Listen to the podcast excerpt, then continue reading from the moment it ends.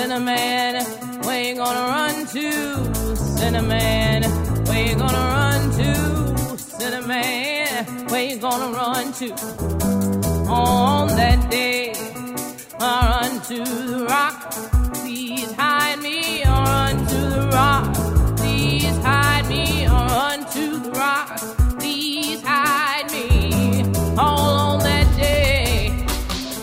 Amigos do Papo Furado, hoje o Papo Furado está fantástico. Hoje é fantasia, hoje é terror, hoje é viagem no tempo, hoje é tudo misturado. Aqui é o Guga Ferrari e eu achei Lovecraft Country sensacional. Aqui é Marcos Cardoso e Lovecraft Country é tipo Harry Potter ser Harry Potter. A criança vai ficar nervosa, não pode mostrar pra criança. Aqui é Blue Hand eu gostei muito da, da ideia do cara e da adaptação, ficou sensacional. Muito bom. Bom, mais uma vez estamos aqui com o nosso querido amigo Blue Hand para a gente discutir essa obra que é muito legal, principalmente a adaptação da HBO, porque eu cheguei a ler. al- Algum de vocês chegou a ler parte do livro? Não, eu li, eu li metade do livro. Então, Eu tô com o livro, mas não, ainda não. então é, a gente é, pode até falar um pouquinho, né, e tal, mas eu, eu li, eu li o início só, então não. Eu, mas eu posso afirmar que pelo início a adaptação da HBO está sensacional, cara. Enriqueceu bastante a obra. Ficou, fez umas mudanças pontuais que foram bem, bem bacanas, assim. Muito, muito, muito legal. Então, é, é, é uma das séries, assim, de maior destaque de 2020. Dito isso, vamos para os nossos e-mails? Bora lá! E-mail! E-mails! E-mails.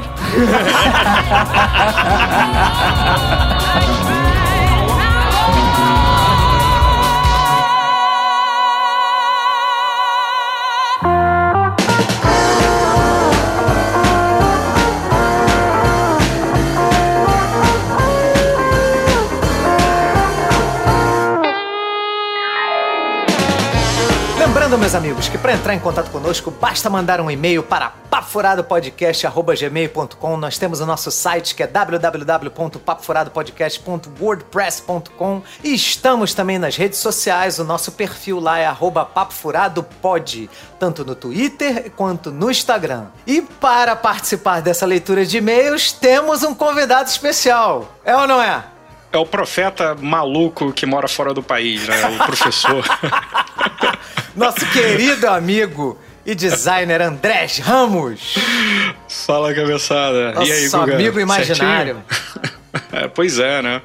Isso aí. Cada vez mais imaginário, né? Porque voltar aí pro país tá complicado com a Covid aí. Tá difícil. Tá, tá complicado. Tá, difícil. Tá difícil. Bom, e se você quiser ouvir o Papo Furado, Andrés, onde você encontra o Papo Furado? Você encontra nas principais plataformas. Falou tudo e não falou nada. Mas é, essa, é, essa é a estratégia do profeta. Você fala tudo e não fala nada. Você joga. Aí o povo fica batendo cabeça, tentando, tentando fazer conexão com coisa que não existe. Nostradamus tá aí pra provar. Nós estamos no iTunes, no SoundCloud, no Deezer, Spotify, Google Então, Podcasts, os, os principais, principais agregadores. É, exatamente.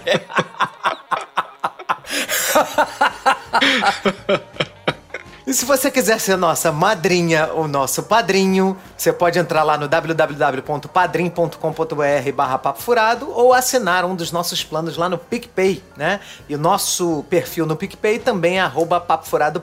Andrés, o cara tá ruim de grana nesse momento, né? Ou a, a menina tá ruim de grana, né? O que, que ela pode, o que, que eles podem fazer para né, nos ajudar, ajudar o podcast? Olha, pode botar dinheiro diretamente na conta do Bradesco, agência.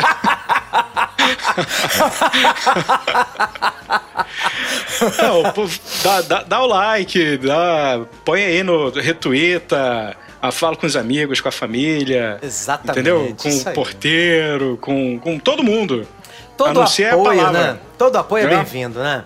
Então, tanto o apoio financeiro a gente precisa, quanto o apoio também de vocês, de vocês recomendarem, retweetarem, postarem lá nas suas redes sociais, tá? Recomendarem o podcast, é sempre muito importante. As camisas do Papo Furado estão quarentenadas, eu estou com um projeto aí de lá no meu trabalho recuperá-las. Mas, no momento, né? Mas elas estão lacradas no, no- no- na- naquele saquinho, né? Então não tem. Acredito eu que estejam em bom estado, tá? Pois é, pois é. Local Sabe o que a gente podia fazer? Sabe o que a gente podia fazer? Fazer, eu aqui, ó, me comprometendo, me- me- botando o meu na reta. Cara, fazer uma outra camiseta só pros padrinhos. O que que você acha? Ué, por mim, a foda Por mim? é ter que ir lá. Não, mas aí quando a Covid acabar, Ah, quando, né, sim, aí sim. Pode ser, pode ser. A gente, a gente faça uma uma ilustração maneira, é, exclusiva aí para os padrinhos do Papo Furado. O Olha que, que você acha? Gostei, adorei a ideia, adorei a ideia. É, Adorei então tá, tá, tá dito no ar, hein? Pode me cobrar, hein? Beleza, Depois da beleza. Covid, depois da Covid. Depois da Covid, hein? Ó. Bom, e aí, como esse programa é um formatão, nós temos aí as minutagens de cada bloco, a gente vai botar, né? E vamos ler aí o nosso primeiro e-mail, que é do nosso padrinho, grande querido amigo, Rafael Luiz Garcia da Penha, falando sobre o Papo Furado 79 The Boys, segunda temporada. Fala pessoal do Papo Furado, tudo bem? Aqui é o Rafael Luiz de Kingston, Canadá. Gostei muito do episódio sobre The Boys, deu bastante discussão e reflexão além da apologia à boa e velha violência do bem. Uma discussão que acho interessante fazer é a seguinte: quando ouço falar em The Boys em todas as mídias, podcasts, reportagens, é o quanto os vilões são legais e o quanto os heróis são um saco. Eu gosto muito do, do- dos Boys, né? Acho um grupo divertido, mas há quem ache o Hugh um saco, Starlight uma chata, e ambos são personagens com a moral mais reta ali. No próprio cast, vocês, estes personagens praticamente não foram nem mencionados. Por outro lado, todo mundo adora ver o Homelander e a Stormfront, mesmo sendo estes candidatos a personagens mais filhos da puta da história, sem contar toda a discussão em torno do The Deep. Assim percebo um certo desprezo do público pela figura do herói clássico, bastião da moralidade, sempre tentando fazer o bem e um certo enaltecimento dos vilões. Quanto mais filho da puta, melhor, mais divertido. Será que estamos numa fase da cultura pop onde nos cansamos de heróis e damos mais visão aos vilões? Será que pessoas quebradas, distorcidas, maléficas, canalhas, nazistas são mais interessantes de se acompanhar do que as pessoas boazinhas? Já que desprezamos pessoas assim na vida real, o quanto de hipocrisia há nisso? Se é que há. Um grande abraço. Caraca, sinistro, hein, Andrés? Essa, essa aí pegou, pegou na, na veia, hein? É, sinistro, Pegou na né? veia. O que, que você achou Não, dessa mas- reflexão do Rafael?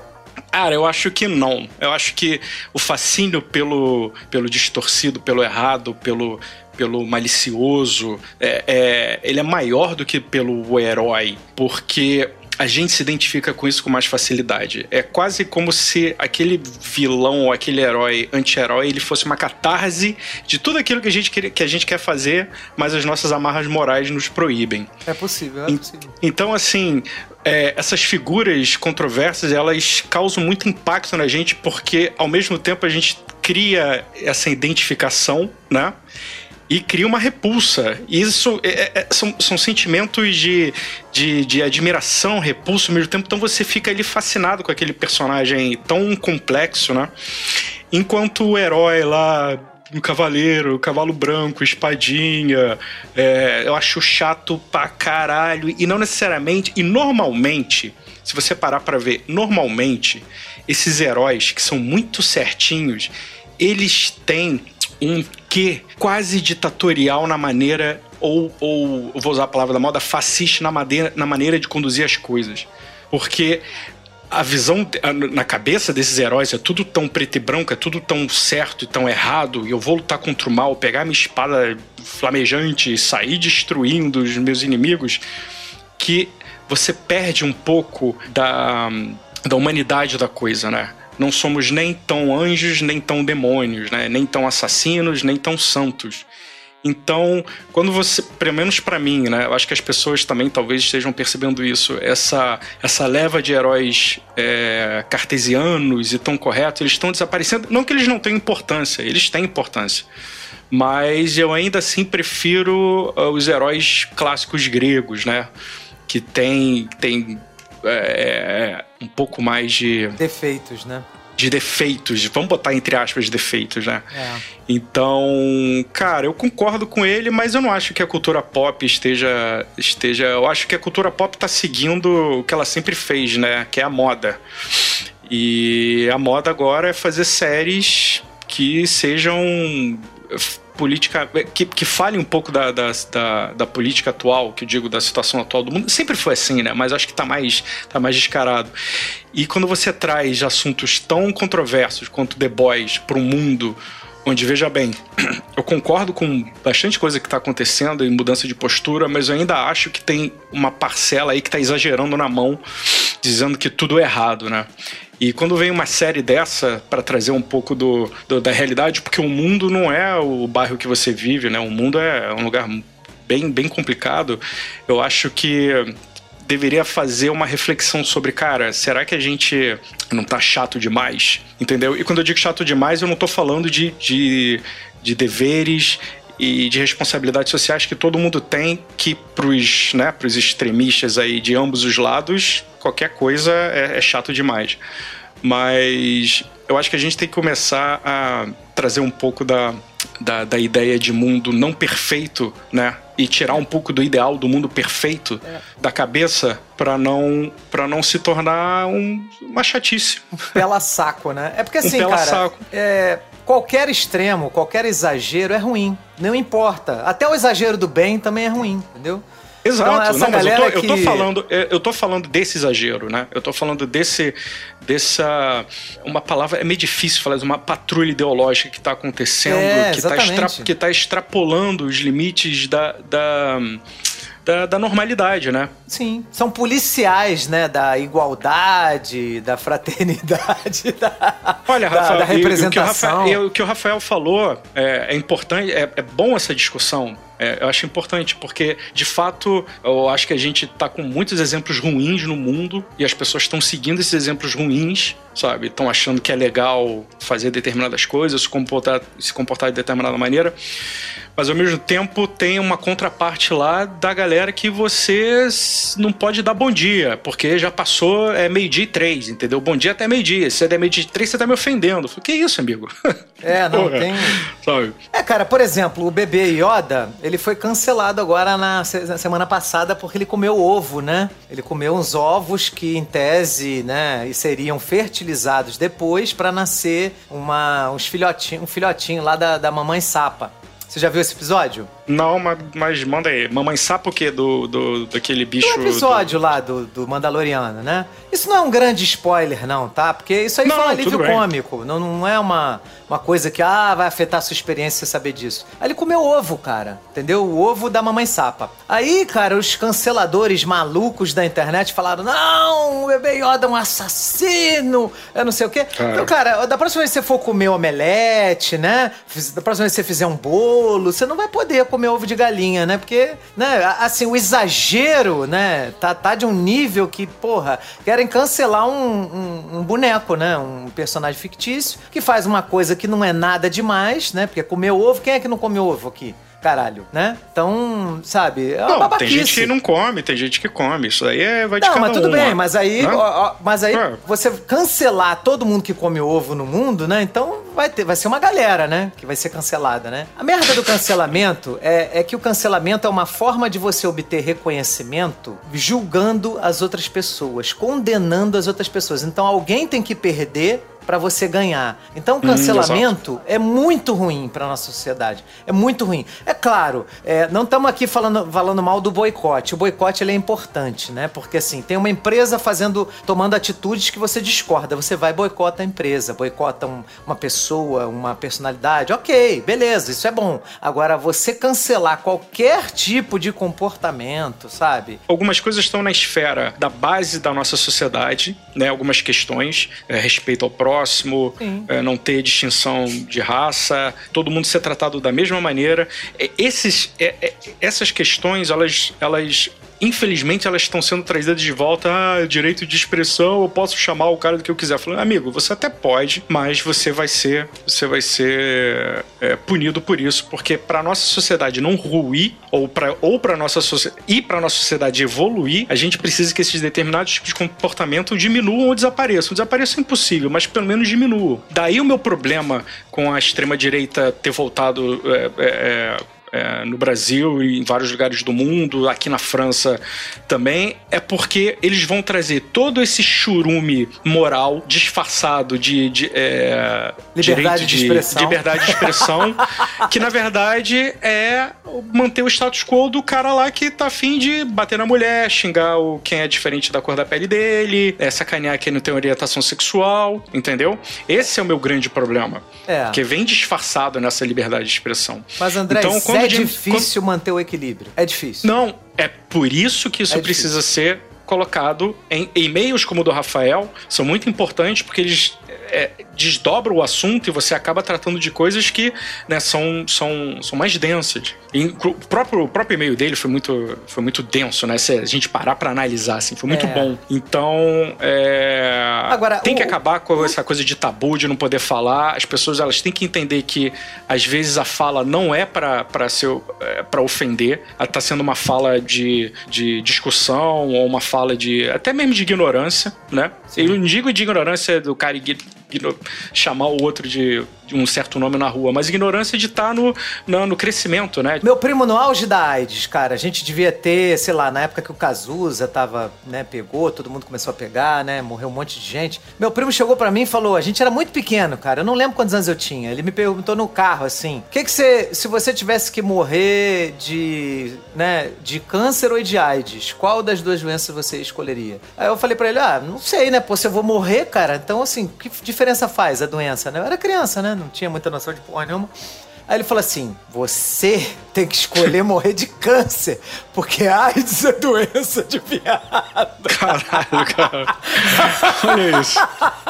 Cara, eu, cara, então, eu fui criado escutando essas merdas, cara. Agora, isso era década de 80, gente. Década de 80, a gente já mudou, já tem 40 anos essa porra. Então, assim, as pessoas mudam, sabe? E essa coisa de cancelar não ajuda ninguém. Não ajuda ninguém, porque você não dá a oportunidade, né, das pessoas serem canceladas, né, das Cara, pessoas isso é um comportamento mudarem, né? inf infantil, né? É, ah, porra. Não, gost não, não gostei do que eu vi.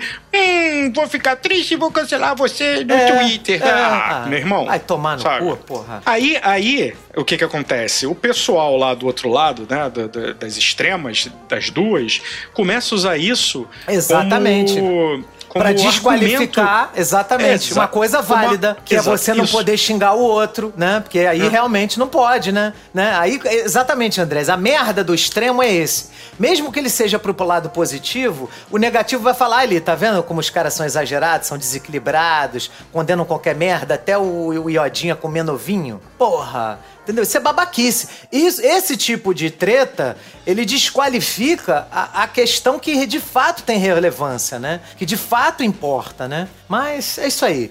Rafael, muito obrigado pelo seu e-mail. Excelente e-mail, hein? Excelente e-mail. E, é, e aí aquilo que o André estava falando, o, o, os personagens que são vilanescos, que são né, ligados à nossa sombra, à nossa maldade, eles são mais atraentes pra gente porque é um lado proibido, né? Que a gente não se permite né, ter.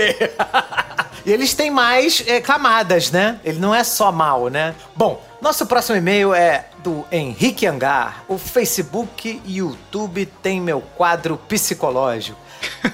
Olha só. Fala bem. Saudações! Ouço a voz do Guga desde os podcasts mais antigos e adorei esse formato que vocês fazem no Papo Furado, sempre expressando sinceramente suas opiniões como idealizadores e também sempre mantendo tato quanto aos assuntos abordados. Vi o documentário ouvi o podcast sobre o dilema das redes e vim aqui relatar uma experiência pessoal recente que me abalou sobre o poder de obtenção de informações das mídias digitais. Como em 2020, quem não precisou de cloroquina precisou de Rivotril. Tive várias questões pessoais a, a reavaliar e decidi fazer terapia. Uma excelente decisão, tá, Henrique? Excelente, cara. Excelente. Excelente. Nisso, uma parte do processo envolveu ter uma postura mais impositiva e emancipatória perante minha família. E após uma discussão, meu pai foi para o Facebook, entre aspas, né? Detalhe que ele só acessa a página pela conta da minha mãe. E horas depois abro o meu Face. O que me aparece? Um vídeo mostrando reconciliações entre pais e filhos e um anúncio de perfume. Algumas horas depois abro o YouTube e surge um qualquer coisa pais ruins da ficção como sugestão. Caralho, é sinistro isso, cara. Bizarro, hein? Parece que essa galera já sabe muito sobre o meu quadro psicológico e já estão até tentando me aconselhar entre os anúncios. Depois dessa, passei a desligar o telefone nas sessões de terapia. E me perguntar se por acaso essa galera que espiona já está torcendo para ver eu conquistar uma guria que eu gosto. KKKKK. Abraços e parabéns pelo excelente trabalho. Cara, é assustador isso, Cara, Andrés. que isso. Eu comento Que com isso. você aqui sobre qualquer produto aqui. Nesse momento, a gente gravando. Cara, daqui a pouco eu entro no YouTube, no, no né, em qualquer outra coisa dessa. Cara, tá lá, tá lá o, o anúncio oferecendo o produto que eu acabei de comentar com você. Cara, bizarro, né? é muito surreal isso, cara. São muito filhos É. da puta. É, tem. eu- depois que a gente gravou esse programa, eu eu, tirei um tempo para refletir sobre, sobre minha postura, né, em relação à rede social. Eu não sou um cara muito ativo é, de ficar postando e tal, mas eu vejo, eu acompanho. E aí eu dei uma diminuída na, na- no consumo de tempo com Twitter, Instagram e tal. Até porque, enfim, o meu tempo tá muito pouco. Mas eu acho que a principal arma que a gente tem contra isso é ser consciente do que tá acontecendo, né?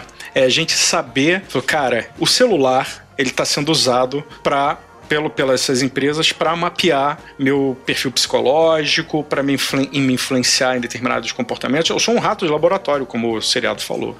Sim. Quanto mais você refletir sobre isso e você tiver posturas mais é, de preservação em relação ao consumo de redes sociais, eu acho que você consegue transitar um pouco, porque você já sabe quais são as armadilhas que você pode cair. Você consegue transitar um pouco melhor nesse mundo. Porque, cara, esse mundo não vai embora e a tendência é piorar. Piorar, piorar. Eles vão conhecer tudo digo- sobre a gente, cara. Eu já te digo que é, é, a televisão, enfim, a televisão você tinha antigamente os, o, o índice de audiência, então pelo índice de audiência a, a Globo colocava, via lá o, o- a empresa de cerveja, a Brahma, o Skol, falou, ah não, eu quero, eu quero anunciar nesse horário que é mais caro, porque é o comercial entre o intervalo do futebol e a maioria das pessoas que assistem futebol no Brasil. São homens de idade, idade e tal. Então, assim, isso já era feito de uma maneira ampla. Agora está muito específico. Você sabendo disso, eu acho que dá pra gente se proteger. Eu acho que a legislação tem que proteger as pessoas, porque somos homens com mais de 40 anos, então a gente, né, a gente tem uma bagagem de vida. É, essa geração que cresceu com o celular na mão, que acha que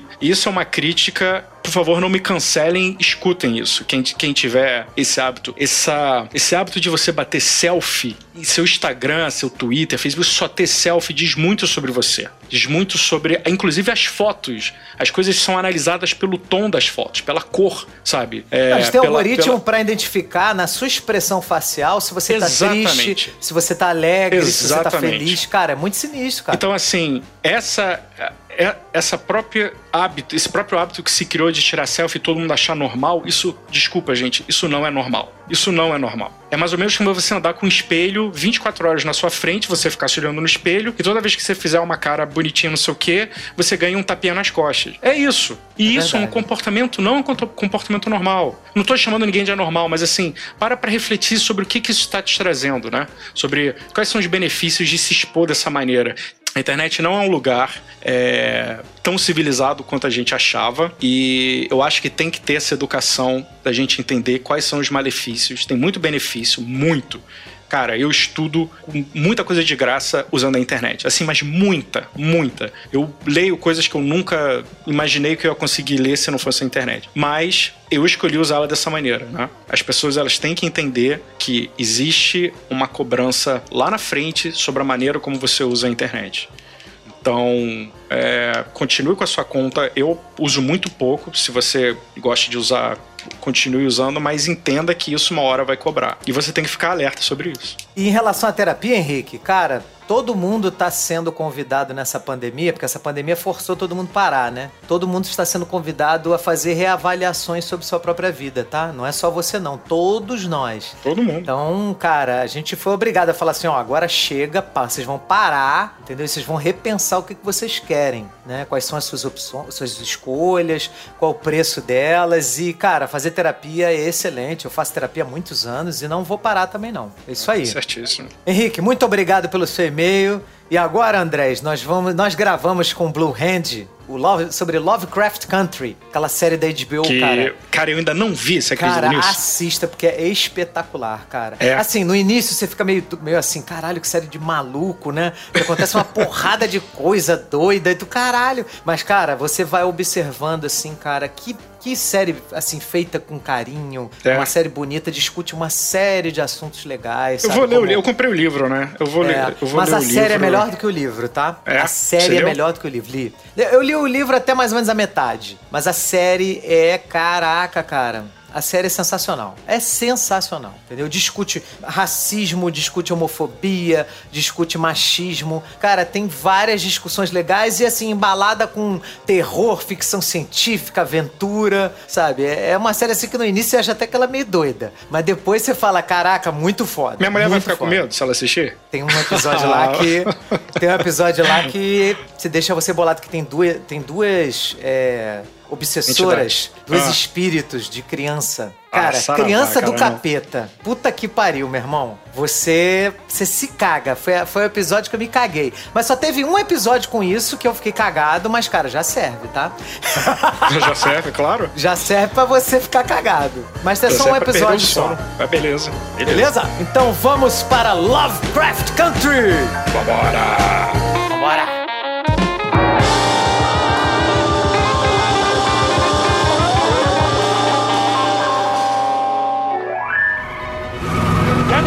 It, girl, you're gonna trash us. My name's not girl, it's Letitia fucking Lewis.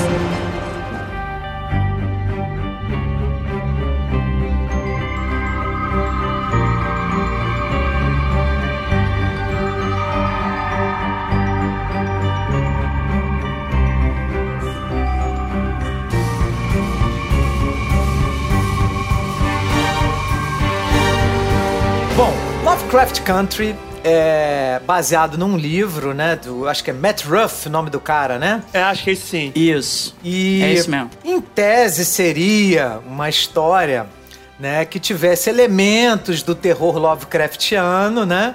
Vivenciados por pessoas que já vivem um terror nas suas vidas pessoais, que são, né, as pessoas negras. Então esse seria o mote do, do livro e da série, né?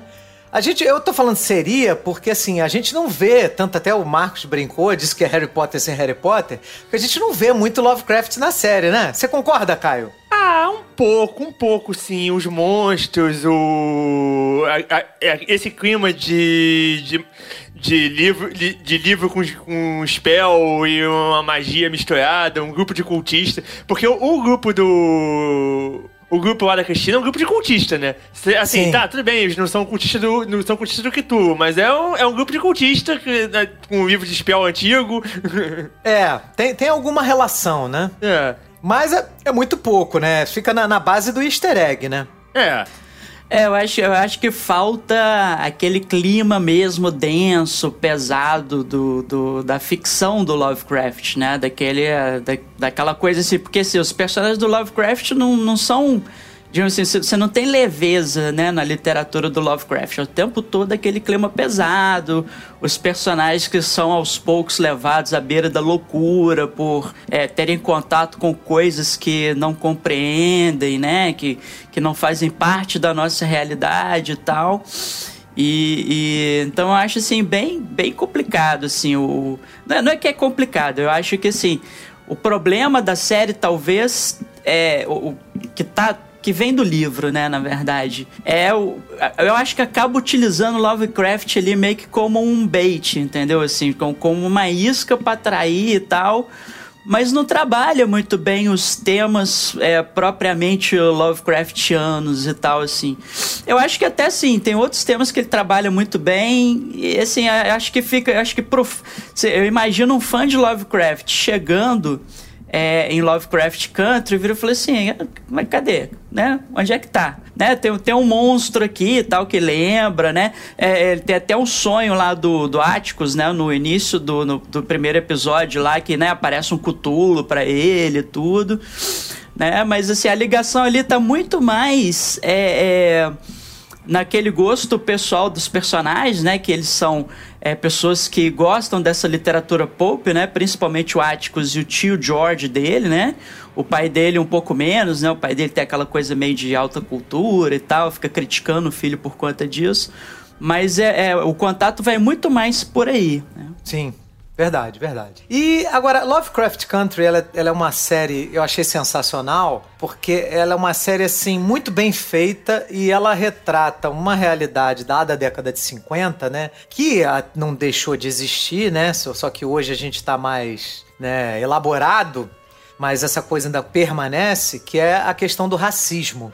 E isso é muito forte na série, né? É, isso é muito bem retratado, é, é, é sensacional. É, é, algo assim que realmente é, eu fiquei tocado em muitas, muitas cenas, os diálogos, eu achei os diálogos dessa série assim muito tocantes, sabe? Vários diálogos assim que me bateu assim, que eu fiquei assim, caraca, sabe? Que coisa espetacular. Porque você tem muito de, de do, do racismo você tem também um pouco da, da, denúncia do machismo também, muito forte. Então a série é muito, muito, muito bem feita. Muito bem feita. É, eu acho que ela, ela toca em muitos temas, né? Então tem essa questão do tema do racismo, né? Principalmente com ali os protagonistas e tal. É meio que aquela ideia do duplo horror, né?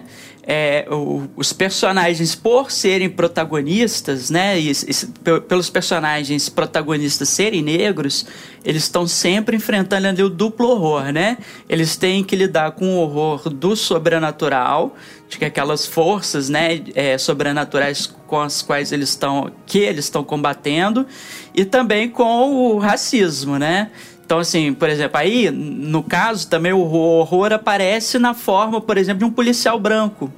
Né, lá no primeiro episódio, né, aquele policial que vira e fala assim: ah, vocês têm é, meia hora até o pôr do sol, porque pela lei aqui, depois que o sol se põe, eu posso matar vocês, se eu quiser, né? E aí o cara fica seguindo e ele, né, o carro, né, na frente.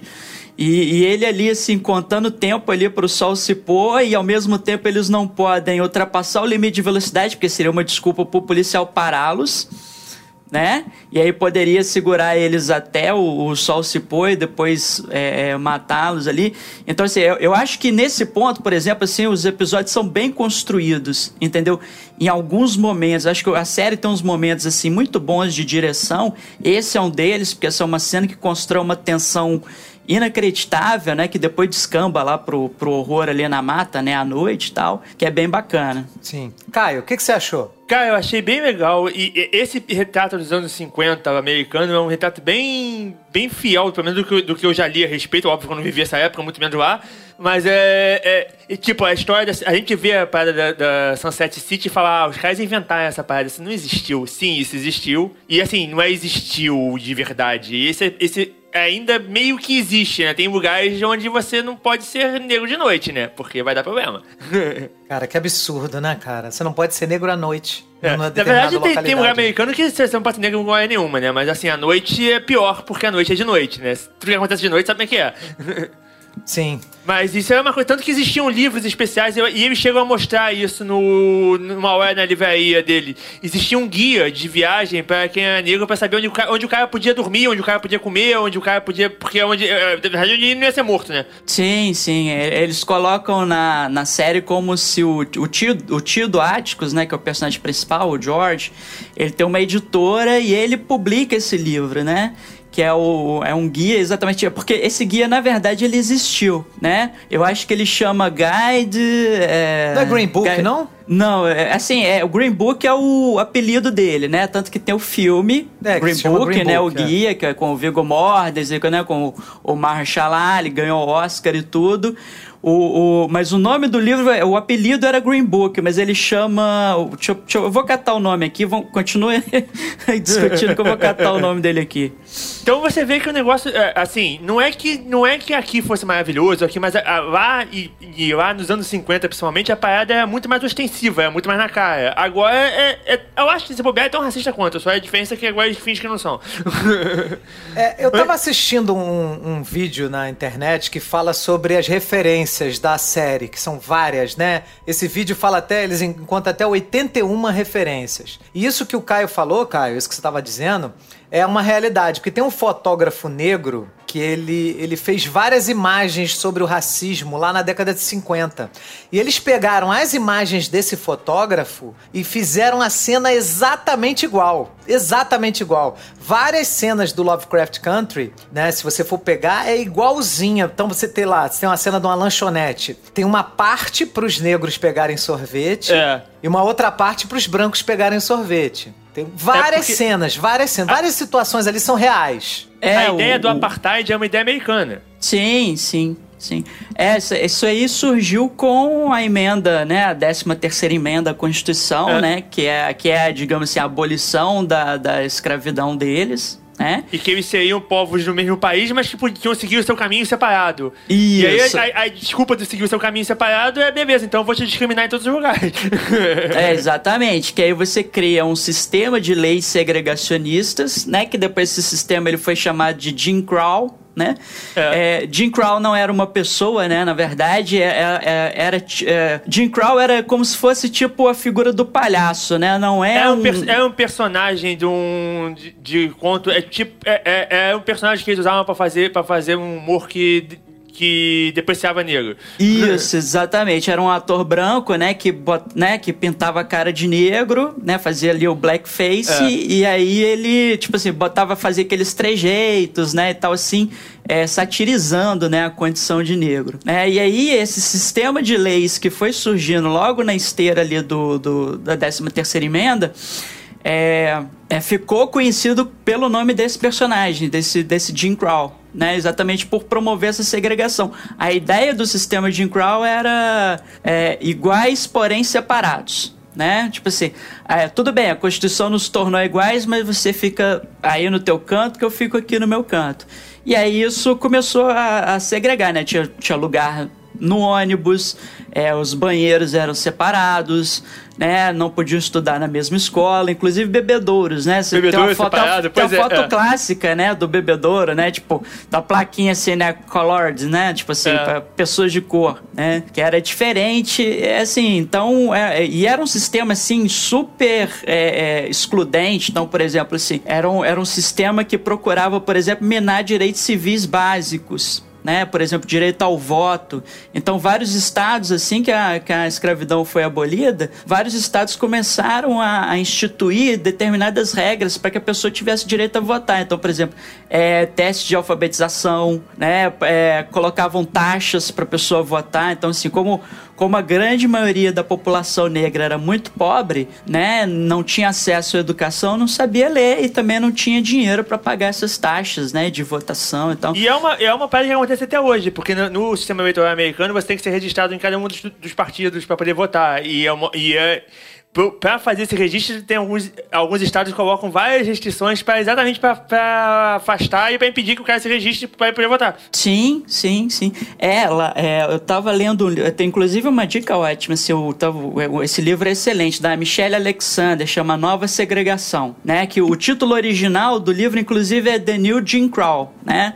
Que ela defende a ideia de que esse sistema de, de né, a ideia de guerra às drogas e o consequente encarceramento em massa nos Estados Unidos funcionam como um novo sistema de Jim Crow, de segregação racial. Então, por exemplo, é, como a maior parte dos, dos é, digamos assim, dos apenados lá nos Estados Unidos, né, das pessoas que cumprem ou cumpriram pena, é, são negras, né, e, e esse encarceramento em massa atinge principalmente a população negra, vários estados, eles, eh, digamos assim, retiram dos condenados criminais o direito de voto. tá? É muito comum, é muito comum isso lá.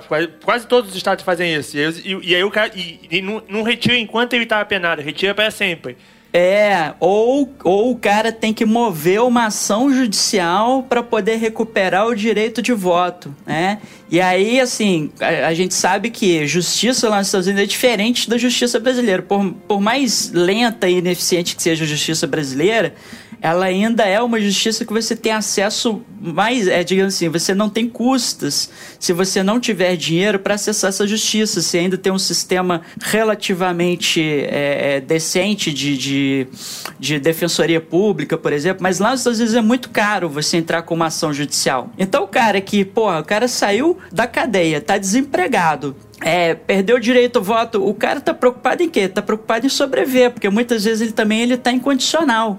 E se ele não conseguir o emprego logo, ele, Ele vai, vai- voltar voltar. cadeia. Pois é. Exatamente. Aí o cara vai gastar, sei lá, 5, 6 mil dólares pra mover uma ação pra recuperar o, dinheiro, o direito de voto dele, não vai. Não, e é, É. um dinheiro, é um dinheiro que, que ele simplesmente não tem e a ideia é que ele- e a ideia é mesmo que ele não vai ter. Então, assim, o, o cara, um cara que ganha pouco, o cara não vai gastar 6, 7 mil reais, 7 mil dólares pra, pra fazer ação de nada, sabe? Muito menos de uma ação pra votar. Com certeza. Com Exatamente. certeza. Ou seja, quer dizer, é aquilo que, que até aquela série Olhos que Condenam denuncia, né? Que é um sistema projetado para manter essa segregação racial, né? Pois é, e a gente tá copiando, a gente tá copiando tudo que pode dele. Ah, sim, nós somos colonizados, né? Então, Pois é. Nós somos colonizados. O que tem de teoria, o que tem de teoria de direita agora vendo copia, cópias direto americana pra cá é uma maravilha. É, é um absurdo. E aí, eu vou aproveitar para trazer aqui um- uma discussão que eu li, né? Porque para se preparar para esse podcast, eu comecei a ler o livro do professor Silvio Almeida, que é Racismo Estrutural, né? É um cara excelente, se vocês quiserem, ele tem conteúdos no YouTube, ele tem um canal no YouTube, ele é muito bom, muito bom. Ele é advogado, né? É um cara, porra, sensacional. E aí, ele estava ele tava falando como que surge isso, essa questão do racismo, né? Porque a gente tinha lá atrás, né, a questão do feudalismo, da nobreza, do clero, e aí a estratificação da sociedade era, você tinha o clero, né, que, e você tinha os nobres, que eram os escolhidos de Deus para governar os homens, né, que seria isso. Isso na Europa, né? Estamos falando de É. Europa. E aí, é, a partir da- do iluminismo, da renascença, o foco sai de Deus e passa a ficar centralizado no homem. Então você não tem mais, a- existe a queda né, do, do regime, né, lá da- do feudalismo, lá da nobreza, da monarquia, queda da monarquia, e você tem a burguesia sendo né, é, alçada né, para, para o centro. E com ela, o homem passa a ser o centro e não mais Deus. Só que que homem é esse, né, Caio, que passa a ser o centro? Qual é o homem? É só o branco europeu, o resto não é gente, mas é porque só o branco europeu é homem, o resto é, é resto, né? Exatamente, porque você tem o branco europeu, porque aí passa a existir também a questão do colonialismo. Né? Nós somos Europa, nós somos melhores do que o resto do mundo, então nós vamos levar a civilização para esse povo selvagem, né? E nós somos civilizados. A China, por exemplo, que tinha, uma, tinha 4 mil anos de cultura, de, de cultura, não é nada, sabe? Não, o, o próprio Oriente Médio, né, cara? Pois o é. Oriente Médio tinha, tem uma cultura milenar também, não. São selvagens, né? O, o Japão também não é nada, não é, é uma terra de nada, sabe? Que a, gente nem, a gente nem aprende sobre os caras. Sobre os caras. Não, você vê o, o nível de, de maluquice. Cara, a cidade do México, é, Tenochtitlan, quando, ele- quando o Cortez chegou aqui, é a maior do que maior- qualquer cidade na Europa. Sim, sim. o Ah, cara destruiu, e matou, o cara destruiu e matou, e matou uma civilização com, com cidade maior do que a deles. Mas aqui só tinha bárbaros, aqui não tinha, ninguém, não tinha nada, né? Os europeus não tinha nenhuma, não tinha nenhuma cidade da Espanha que os pés de Tenochtitlan. A maior cidade da Europa depois. de- mais próxima era Londres. Mas, mas o cara que era o. Que era, ele que era o civilizado. É. E aí, segundo o, esse professor Silvio, ele fala o quê? Que o racismo, ele é um fenômeno político. Então, assim, para que eu possa entrar no teu país, né, e te dominar, dizer que o teu país é meu, que aquele território é meu, eu tenho que te desumanizar. Então, se você é índio, se você é negro, né, africano, se você, né, de qualquer etnia que não seja o euro, homem europeu, você é inferior. Porque para eu te colonizar, eu preciso tirar a sua humanidade, né? É, e esse, esse aí é um conceito importante porque, assim, a, a, o, o, racismo, né, a gente tem que ver, assim, como é que o racismo ele é construído. Ele é construído a partir de uma ideia de superioridade de uma raça em relação à outra. E assim, é, o racismo ele, ele não existe sem ter o homem branco como centro, né, irradiador desse racismo, né? Por quê? Porque a identidade do outro foi construída a partir desse ponto de vista eurocêntrico. É, é, o outro é o que não é o homem branco, ele não é, não é, não é, não é, é definido como o, outro. O, o, é, o branco ele não se vê como pertencente a uma raça, entendeu? É. Assim, o, quem tem raça é o outro, né? Então o outro que é o. Eu sou, digamos assim, um modelo, né? Digamos assim, eu sou. Eu tô é. ali no mundo das ideias, né? Eu não tô assim na, na, na, realidade. Então, assim, quem é, quem, quem é o diferente, né? Quem. A, a, a quem eu faço contraponto é sempre o outro. Então vai ser o índio, né? Vai ser o negro, né? Vai ser o asiático, né? Vai ser o árabe, vai ser o persa. Né? Então é sempre o outro que vai ganhar essa pecha de inferior, de bárbaro, né? de incivilizado, etc. Exatamente, isso aí. E, e é, por isso, é tudo... é por isso que não existe racismo reverso. Entendeu? É, porque é, impossi é, impossível, a ideia não. é, exatamente. Eu tava. Eu tava porque branco não é raça, né? É, como é, que, como é que você vai ser racista, né? Contra, né, contra alguém que não é uma raça, né? Que ele é o um modelo. Se ele é o um modelo de civilitude, né? Assim, ele não, ele não pode ser atingido por um comentário racista, não faz sentido. Né? E eu tava assistindo um, um sketch de um comediante é, ele, acho que ele tem origem paquistanesa. Eu, depois eu vou caçar direito, porque eu detesto ficar fazendo esses, essas referências de, de, de, de memória.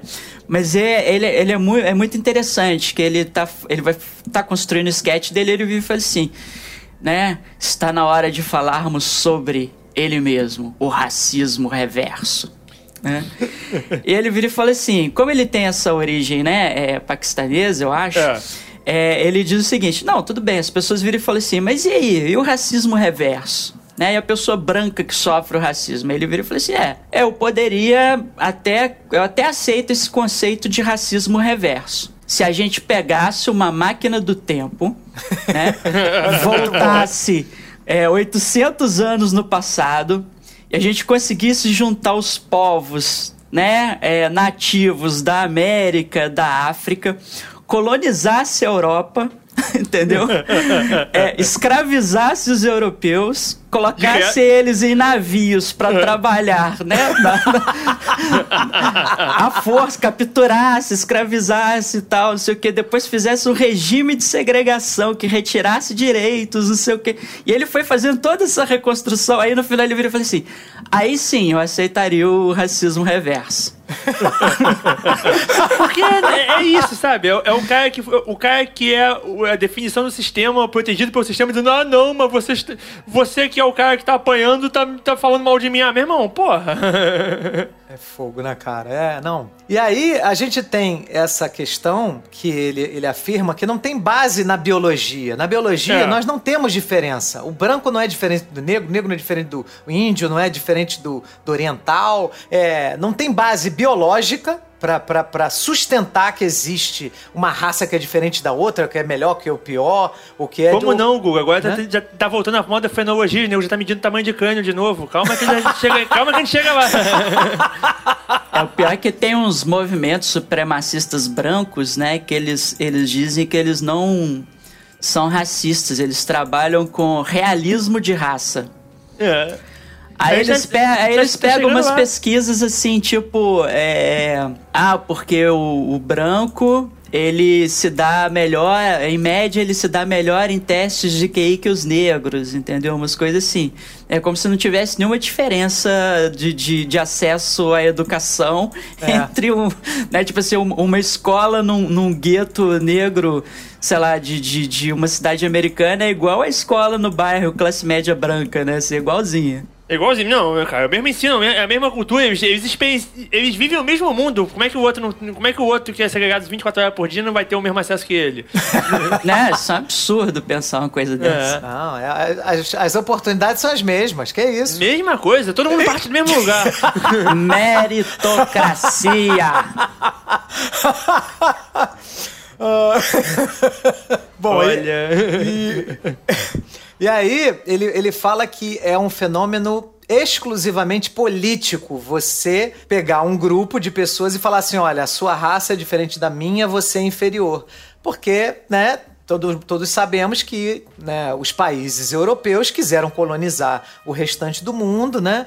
E para isso precisava desumanizar essas pessoas. Então, por isso que essa coisa, né, iniciou. Então, é, o Lovecraft Country, né, ele tem muito essa coisa do racismo estrutural, né, cara? Que tá na estrutura social, tá na estrutura econômica, né? Então, não, não é uma coisa assim de, ah, eu não gosto, né, uma- da pessoa que chega e simplesmente fala assim, ah, eu não gosto de negro. Não é isso. Né? Porque as pessoas, quando falam em racismo, é, a gente pensa na, na seara individual, né? A pessoa É. que é um que, que é um babaca, né? Que é um imbecil, né? Um- e atualmente um, um criminoso, né? Que chega e fala assim: ah, não gosto de preto, não gosto de preto, detesto preto. Não é isso, né? Assim, existe isso também. Mas você avaliar o racismo somente pela, pela né, questão Se todo, individual... problema fosse, se todo problema fosse um idiota que não, que não serve pra nada dizendo que não gosta de alguém, o mundo estaria bem melhor. É, exatamente, porque é, bastava a gente pegar essa pessoa, né, e, e puni-la, né?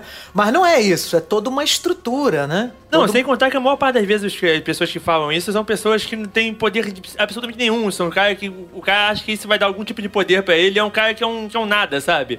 É tipo, é tipo eu falar que não gosto de alguma coisa. Cara, quem se importa se eu gosto ou não de alguma coisa, sabe? Qual é a minha, qual é a minha, mi- a minha diferença pro universo? Pô, azeite. Agora é, é diferente, por exemplo, quando um presidente da república fala um negócio desse.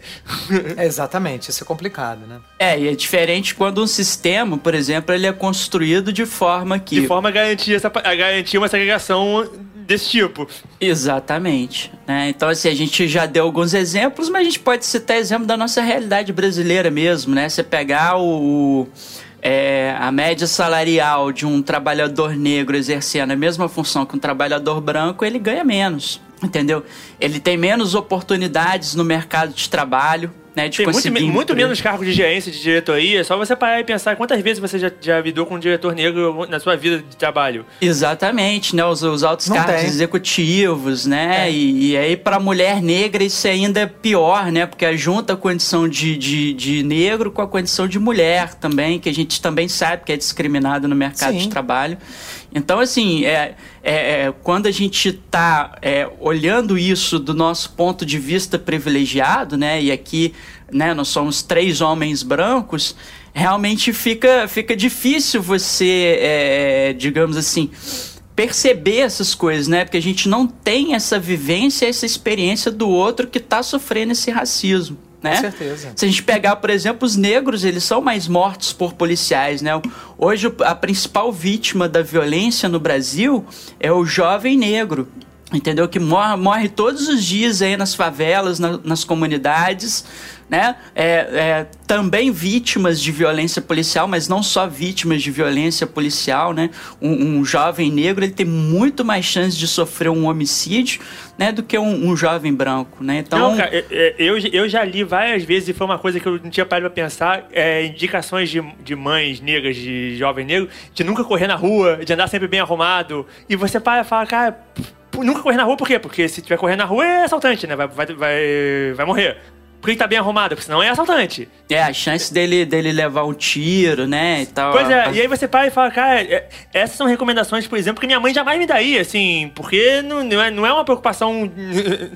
e É, são preocupações que a gente não tem que ter, né, cara? e Assim, é, tipo, é que a gente tipo não a ter, mulher, sabe? né? Se a mulher andar de noite sozinha na rua, né? A gente É. anda sozinha na rua assim, né? Tipo, no máximo a gente tem medo de ser assaltado, alguém levar, sei lá, carteira, celular e tal, assim, né? A mulher, ela tem que conviver com esse medo do assalto e também o medo do estupro, né? Por exemplo. Da Pois mesma, é. da mesma forma, os negros, né? Os negros têm que conviver com esse medo da violência que eles podem sofrer pelo próprio fato de serem negros e não só da violência, é, digamos assim, é, é, é, não estatal, mas também da violência estatal. Quem acha que isso não existe, cara, basta um exemplo aqui que eu vou dar que é, que é muito claro, isso fica muito claro, tá? Você tem um chefe na sua empresa, tá? Babaca. Tem um chefe babaca na tua empresa. Se ele for um homem branco, você não vai atribuir o fato dele ser um chefe babaca a ele ser homem e branco. Você vai atribuir que ele é um babaca, que ele, sei lá, né, de mal com a vida, alguma coisa assim. Agora, se você tem uma chefe mulher, você vai dizer geralmente coisas que estão ligadas ao fato dela ser mulher. Tá vendo? Ela tá naqueles dias, né? Isso aí é desequilíbrio hormonal, é falta de peru, né, ô, ô Caio? ah, com certeza. Primeiro, primeiro comentário vai ser alguma coisa desse tipo: ah, isso aí tá precisando do homem. É, isso aí tá precisando de uma rola. Entendeu? Falta... se o cara, se o chefe for gay, o nego vai falar aí, tá vendo? Né? Esse é o gay mal resolvido. Esse é o não sei o que, entendeu? O cara que é hétero, branco e homem, você não tem um, ah, tá vendo aí? O hétero, tá vendo? É foda, né? É. Ninguém faz isso. Pô, é. Entendeu? Só em esquete de humor, só em esquete de humor que, que, que acha que, tá, que é muito transgressor e muito, muito avançado.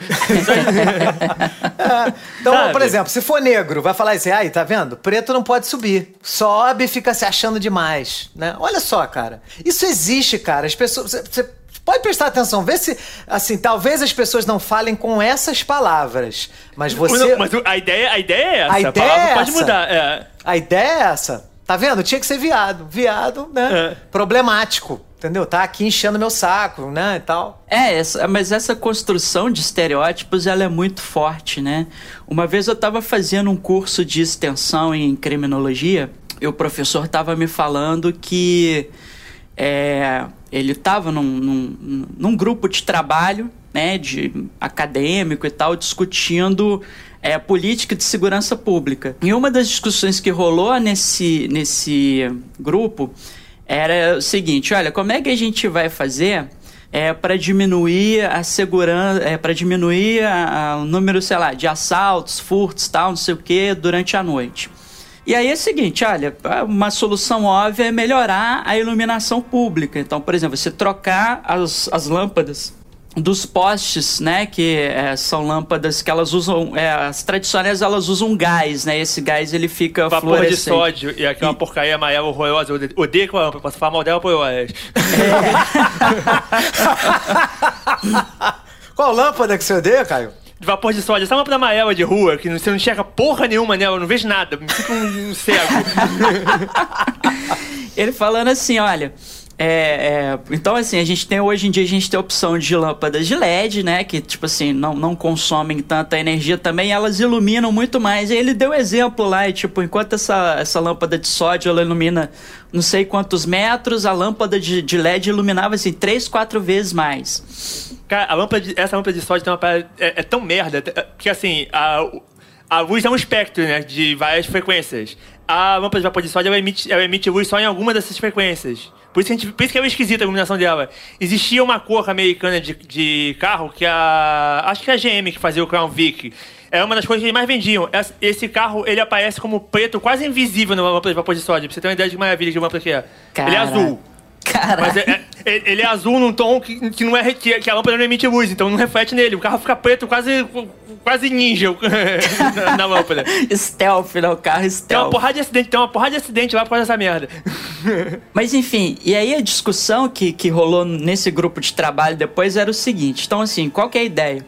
Se você melhorar a iluminação pública, você vai ter um, uma visão é mais distante de quem está na via pública. E, e aí você faz com que aquela pessoa, digamos assim, o criminoso, né? Vou, vou colocar com muitas aspas aí que o criminoso. É, vai ter mais risco para ele, né? É, ele perca o elemento surpresa, né? Ele, ele não vai conseguir ser tão furtivo, né? Ao te abordar, etc, etc.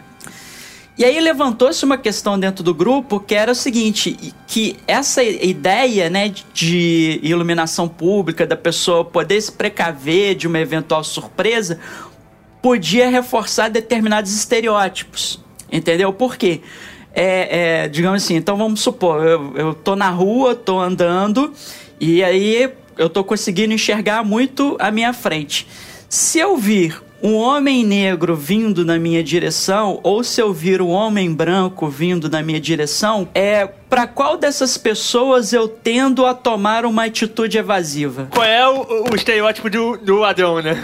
Exatamente. É. Então, assim, isso, isso eu tô dando um exemplo só para reforçar que quando a gente pensa, por exemplo, é, se, eu, se eu falar com você aqui agora, assim, pensa num, a- num ladrão, num assaltante agora. Qual que é a imagem que vem na tua cabeça? Vem a imagem de um jovem branco? Não. Não, nunca. Nunca. Não, não vai vir. Né? Geralmente vem a imagem de um negro, né? Tipo assim, geralmente, sei lá, é, é- é mal vestido, alguma coisa assim, mal encarado e tal, porque a gente já construiu essa imagem na nossa cabeça, né? A gente já associou isso. Com certeza. É, isso você tem toda hora, né, no- nos tribunais, né? Tem até uma, uma- um vídeo do Porta dos Fundos que o Fábio Porchat faz um juiz. Aí quando ele tá... Aí você só vê ele, né? Ele fala assim, ah, olha, branquinho, olho azul, cabelo, né, bem penteado, menos dois anos. Vou aqui. Aí ele bate o martelo.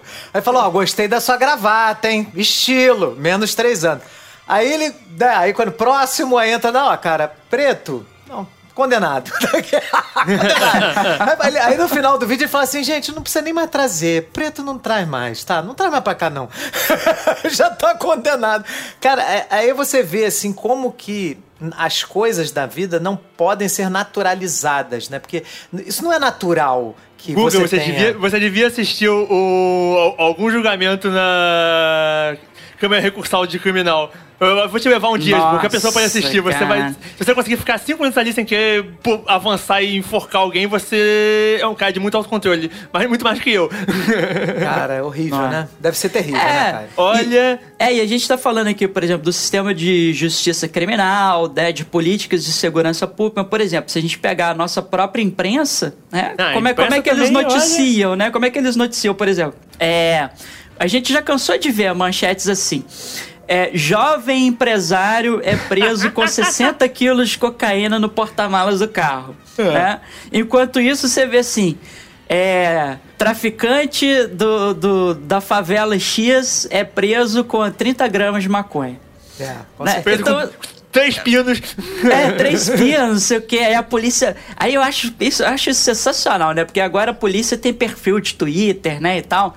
Então você tem lá, é, Polícia Militar do Estado do Rio de Janeiro. Aí o, o 68 Batalhão, não sei o que, fez uma apreensão, não sei o que. Aí tá lá, bota dois carinha é, é, negro lá, né? Bota a foto Dois, dos é, caras. dois carinha negro, três garrucha velha, que obviamente não estavam com os caras, a arma, a arma dos, a arma dos caras eles já, já pegaram pra vender, e cinco pinos, cinco pinos. É, cinco pinos exatamente. do que- três trouxinhas de maconha, assim, né? Tipo, é, é- é meia dúzia de munição, assim, na mesa. Eu falei assim, caralho, cara, como assim, né? Vocês tão- Não, que, Mar- que grande é- apreensão, né? Repara só que antigamente eles tinham mania de mostrar o fundo do estojo de munição. Só que o fundo do estojo tem, um tem a marca do fabricante. Só Ah, existe, sim. uma, só existe uma fábrica de munição no Brasil. Precisa, se o pessoal pode procurar qual é, não precisa nem falar. Ela já foi estatal. Então, assim, só tem uma fábrica de munição. Não é seria um pouco fácil demais você rastrear de onde, foi, de onde veio o lote, por quem, quem foi que vendeu? Aí eles não mostram mais o fundo, porque já deu problema isso, porque o nego rastreou que o lote era da polícia e, e sabe como é que é, né? Caraca, que absurdo, cara. Não, o. Aí por isso que, por que, a as- que as agora não mostra mais o balas- fundo, é só a balinha em cima. É, a- as- se eu não me engano, as, as balas que mataram a Marielle Franco, né? Eles rastrearam do lote que foi desviado da Polícia Federal, se eu não me engano. Pois é, Loja Federal, isso mesmo. Porque assim, cara, os, a, a favela não tem fábrica de arma e munição, não, sabe? Tem muita gente ganhando muito dinheiro vendendo essa parada. Com certeza, com certeza. E, e num, num, num país onde é proibido importar munição, é, é, tem várias restrições, só tem um fabricante, deveria ser fácil descobrir de onde vem, né? De quem foi que vendeu, mas sabe como é que é, né? É tão difícil. Cara, não tem. é difícil É, inclusive, o- inclusive o governo editou recentemente umas portarias aí de que dificultam ainda mais você fazer esse rastreamento. Sim, né? cara, o, o sonho deles é não precisar mais, mais marcar os estojos na fábrica. E, e eles não vão conseguir fazer, porque senão é que não precisar mais marcar os estojos na fábrica é, ó, pô, esse Festa. estojo aí, ah, não marcou, cara, não tem, não tem número de série, eu não posso saber de onde ele veio. Virou festa, vira festa. é. Bom, a gente está contextualizando bastante a questão do racismo, da estrutura, porque não é à toa, tá? É porque isso é muito tratar. A série é basicamente sobre isso, tá? Então, se você quer assistir uma outra coisa, não, não, você não vai ter nessa série. Essa série, ela vai discutir isso, claro, com muita criatividade, com muita é, situação de aventura, de terror, de ficção científica, de fantasia, mas ela discute basicamente o racismo estrutural, tá? Também discute um bastante o machismo também, tá? Então não é à toa que a gente está aqui discutindo isso, não é? Não é isso. A gente não está fugindo do tema não, tá? Sim, sim. Só, só Guga, deixa eu, deixa eu falar assim que eu achei aqui o, o livro, né, o famoso Green Book, ele chamava The Negro Motorist Green Book. E ele chama Green Book porque o nome do autor é Victor Hugo Green. Ah, tá. Né? E, e realmente ele era um carteiro nova-iorquino e ele publicou esse livro entre 1936 e 1966 né? Assim, é, é, engraçado, né, que, o, que ele para de publicar o livro exatamente assim, né, quando é, já está no auge ali, né, do movimento pelos direitos civis nos Estados Unidos, que as coisas, digamos assim, estão melhorando um pouquinho, bem pouquinho. Teoricamente, não sei, o livro não seria necessário, né? É, exatamente. É, é, a coisa tá, né? Mas então, é, tanto que o, o, um dos personagens, ele é. Ele seria, né, uma homenagem a esse cara, né? Esse, esse Sr. Green, né? Isso. É, é, o, é o tio é o do George, protagonista. Né? É o tio George. Né? Tio George. E aí, vamos. A gente. Né, já que a gente fez uma contextualização bem geral, agora a gente vai entrar mais na série. Então, para quem, né? Tá com medo, ainda não assistiu, não quer ter spoilers, né? Então, melhor parar por aqui, porque a partir de agora a gente vai discutir com bastante spoiler, né? Então, uma coisa que eu achei sensacional no Lovecraft Country e que é defendido pela produtora, que, é, que, eu, que se você né, quiser, se vocês quiserem pesquisar, ela tem entrevista dela no YouTube da HBO, né? Que é a Misha Green. Ela fala que é muito difícil você ter protagonistas negros, né, em histórias que tratam, né, dos temas que são tratados nessa minissérie.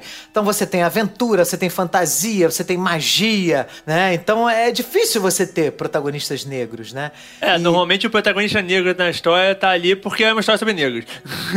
é, exatamente. Não é, né? Não é. Não. A, a, história envolve outras coisas. Então é muito legal. Ela, é, ela, é, ela é escritora e produtora, Misha Green, né? E, cara, é, a gente pode. Eu até inicialmente, eu até Marcos também concordou comigo. A gente achou meio estranho um, o Lovecraft Country ser escrito por um autor branco, né? Então você falou assim, pô, cara, o cara escreve uma história prota com protagonistas negros, sendo um ator, um autor branco, né? Então você fala assim, pô, será que, né? De onde ele tirou, né? Claro, deve ter é. feito entrevista e tal, mas é um tanto quanto estranho. Mas a série não é feita por brancos eu observei a equipe toda. Eu, porque se você for olhar nos, nos vídeos do YouTube, mostra lá o roteirista, mostra o produtor, mostra né, a sala lá com o cara que cuida de efeitos especiais. Cara, são todos negros. E isso é muito legal, porque é, existem algumas denúncias, né, que na, em Hollywood os caras fazem uma representatividade somente na tela, mas a, a equipe toda por trás, né, da, da produção é branca. Ah, não... agora, cara, agora que, que o racismo está sendo, tá sendo mais escancarado e o pessoal tá batendo em cima, o que vai ter de gente querendo fingir que não é e, e jogando pra torcida é campeão, né? Exatamente, isso aí.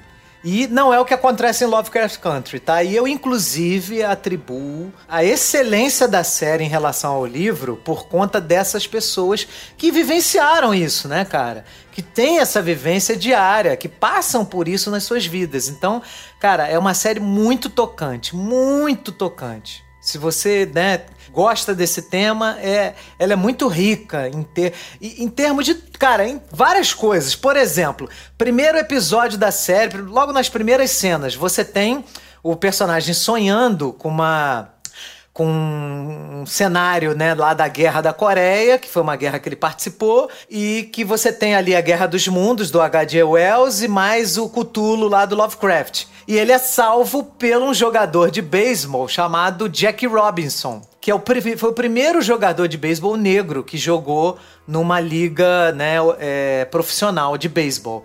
Então, assim, foi um cara considerado um herói pros negros, né? Então, assim, não é à toa. Uma, li- uma liga de beisebol não, que o americano é um povo tão, tão probleminha. É, eles tinham É- duas é- ligas. É, o World Series, tá? Só eles e o Canadá participam do World Series, mas é o World Series, tá? Ah, tá, entendi. Essa aí é mundial. Não é só uma, não é uma liga, é a Liga Mundial. É a Liga Mundial, né? É, a... É, só que a Liga Mundial que só eles participam. entendi. é só deles, né? É só deles, mas é mundial. É. Então, esse foi o primeiro cara. Ele, ele faz uma. Quer dizer, eles colocam esse personagem, fazem uma homenagem a esse personagem. E, cara, essa série toda tem várias homenagens a vários profissionais negros, a pessoas que ajudaram a causa, né, é, abolicionista. Cara, é uma série muito rica. Agora, é claro, é uma série norte-americana, então a gente tem que ter a base, né, da cultura deles pra s- entender, né, a riqueza da série, né? Você observou mais coisa, Caio? A série, é feita, a série é feita pensando na cultura deles e no, naquele período do tempo. A, a representação do tempo, pra mim, ficou muito boa. Do que eu já li a respeito. A- de repente, alguém que viveu lá naquela época pode, pode malhar, mas pra mim, que tá vendo de fora, porque não sou nem de lá, muito menos vivi nessa época, me parece uma representação bem fiel do que eu já li a respeito. Tanto no, no, no- no tra- no tratamento, na- no, no- o medo deles o tempo inteiro, naquela, aquele tratamento dos vizinhos quando ela, vai, quando ela compra a casa, que os vizinhos vão, vão tentar expulsar ela da casa.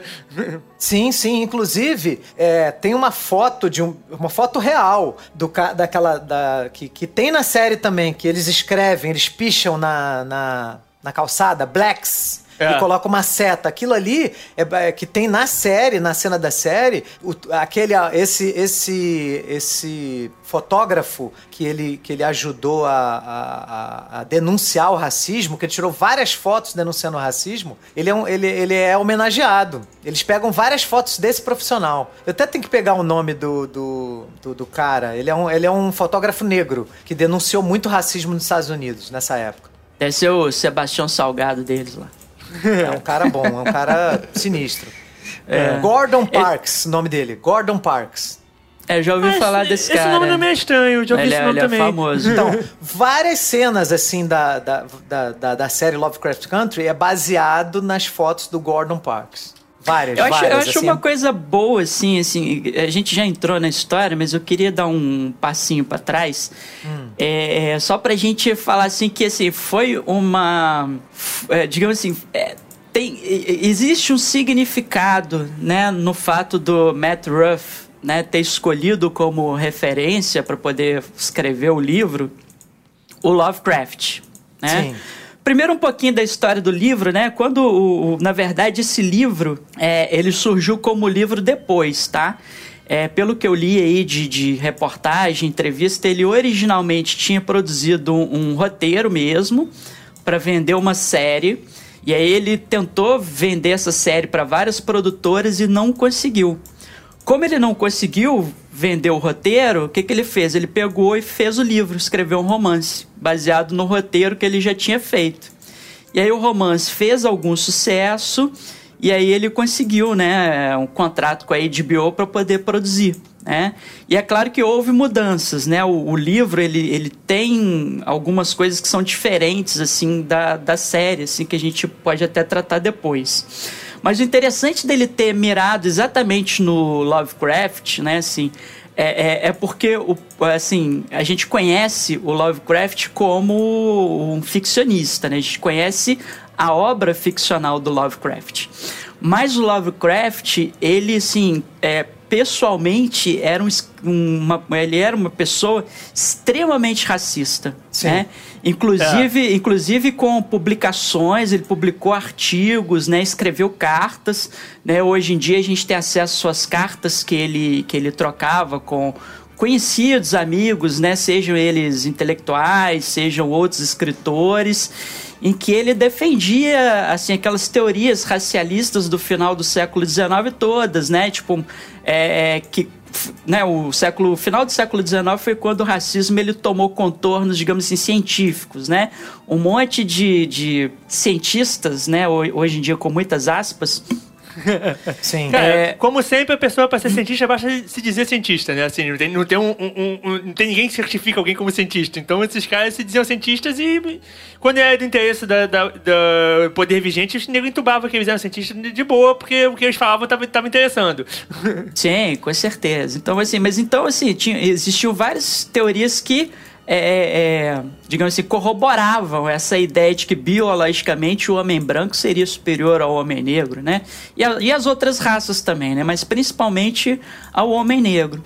Então, a, a- e o, o- Lovecraft estava muito imbuído dessas teorias. Ele era racista mesmo, assim, che- chegando a fazer elogios a Hitler, inclusive, em algumas cartas. né? então, assim, é, não à toa o, o- o Matt Ruff escolheu né, o Lovecraft. E existe uma referência no início da, da- do primeiro episódio, né, que o, o, Atticus, né, que é o personagem principal, ele é fã de literatura pulp. Né, ele gosta lá do, do Robert Chambers, né, do, do próprio Lovecraft, ah, o autor lá da Princesa de Marte, que eu esqueci qual que é o nome dele. É o Edgar Rice Burroughs, é esse? É, que inclusive é, É. o livro que ele tá lendo, né, no, no ônibus, quando Sim. ele tá saindo lá da Flórida, se eu não me engano. E ele pra- encontra uma marciana também no sonho dele, que é da Sim, Princesa de sim. Marte, né? É porque ele tá lendo o livro, né? Ele tá sonhando É. ali no ônibus, né? Ele, tá, ele tava acabando de ler o livro.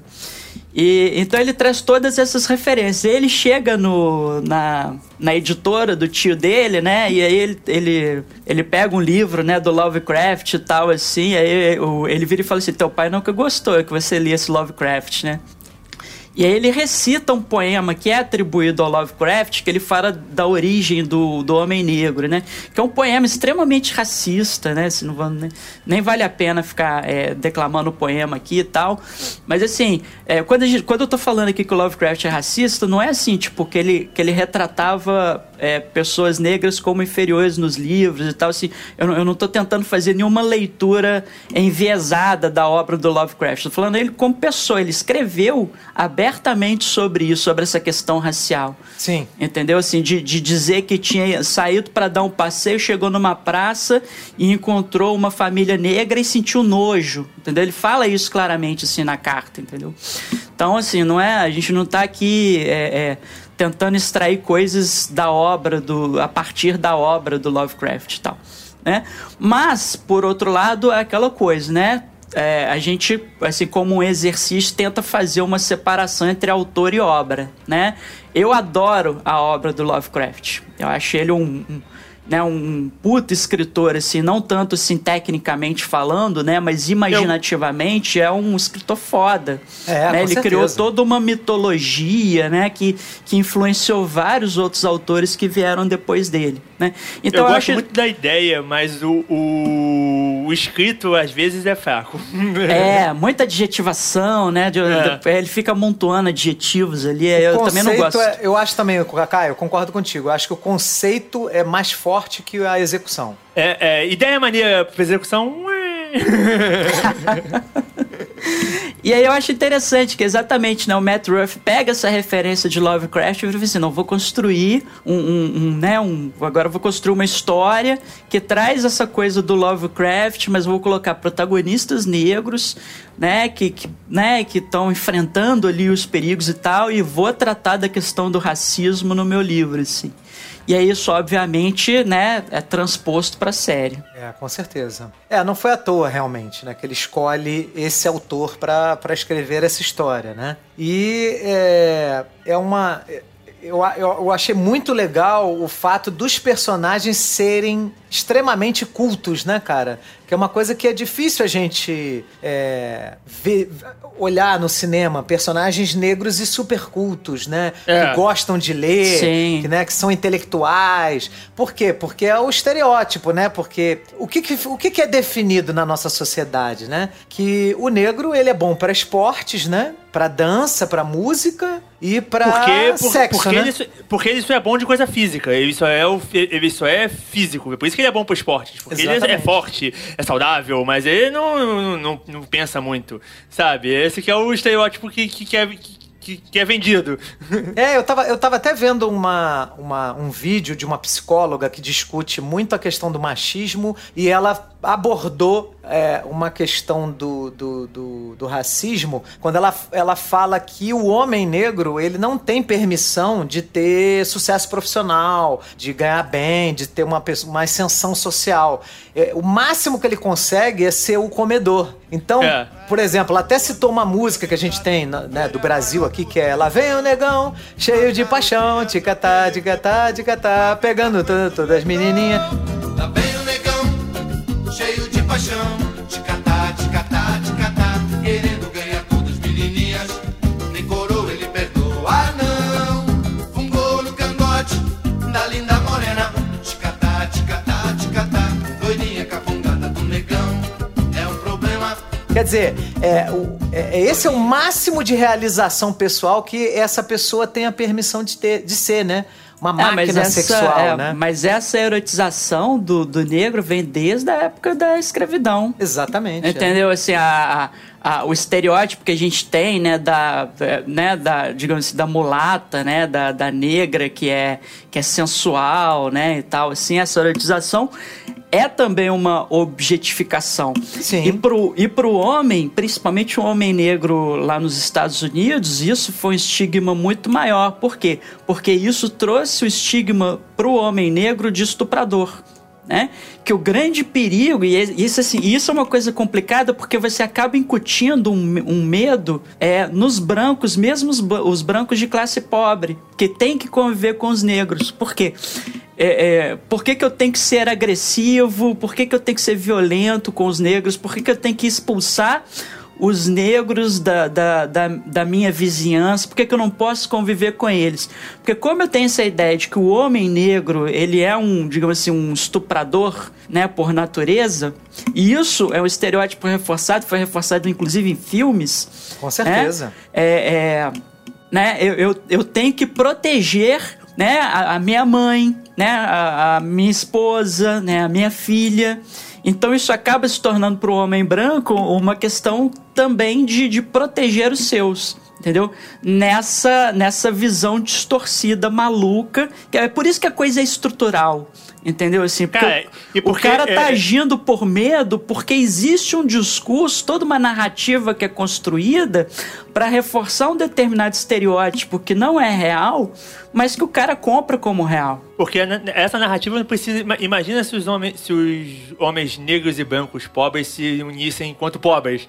Aí dava problema, né? Então não pode. Você tem que sempre estar separando, porque eles, eles não se veem como pobres, eles se veem como branco. O, o branco se vê como branco, ele não se vê como pobre. Exatamente. Não é à toa que Exatamente. assassinaram É um- Martin Luther King, né, Caio? Pois é. É, o, raci o racismo ele é um mecanismo de controle, de controle social. Sim. né? É, é, ele fica muito evidente com- quando você tem alguma coisa do tipo apartheid. Né, que você tem um, um estado, né, um corpo de leis, né, um, um- é, é, todo um aparato estatal de, de segregação, entendeu? Isso fica muito evidente. Mas quando isso se dá através de, de, digamos assim, de, de soft power, né, dessa, dessa coisa que vai se imiscuindo via cultura, né? Então você Como tem é, fe- músicas. como é feito aqui. É, exatamente. Você tem músicas, aí você tem é, representação na propaganda, aí você tem representação no cinema, né? Então, é- e que vai reforçando esses estereótipos. Isso nada mais é do que esse livro que eu citei no início do, do podcast, eu acho que assim, todo mundo deveria ler. Entendeu? Que ela fala como é que isso vai se reforçando após o, o movimento pelos direitos civis, a partir de uma ideia que eles chamam de color blindness nos Estados Unidos, que é de neutralidade racial. A sua linguagem precisa ser racialmente neutra. Então a lei não vai falar mais né, de que o, o, o homem negro é, ele não pode votar. O que a lei vai falar é: olha, o criminoso, o ex- o ex-condenado, ele não pode votar. E eu pego e encarcero em massa o negro. Entendeu? Sim. E aí eu, pe- eu pego e assim, é, saiu uma pesquisa da Universidade de Stanford, nos Estados Unidos, que eles analisaram 100 milhões é, de paradas é, de, polici de motoristas por policiais, né?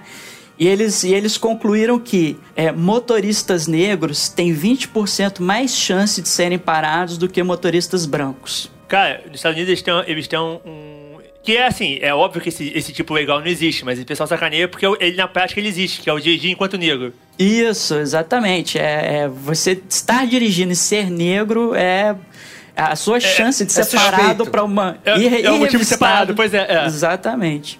Né? Porque, É. em tese, o negro não tem que ter carro, né? Se ele, tá, ele vai Pois fazer é, o quê não, com esse não, carro, não é né? nem, não é nem isso. Não é nem isso, é nem porque isso, se ele, é- tá dirigindo, se ele tá dirigindo, ele é suspeito. Por que, que, ele tá, por que que ele tá no carro? Por que ele tá na rua? Por que que ele tá fazendo nesse, É. nesse bairro, nessa rua? Aí pegam e fazem revista no carro dele, entendeu? Usa, usa qualquer coisa como desculpa. Sei lá, ele tá dirigindo à noite e ele passa um. né? A rua tá vazia, tá tudo deserto e ele passa um sinal vermelho. O poli- policial vai para o cara. Ah, você avançou sinal vermelho, abre a porta-mala abre o porta-mala do teu carro.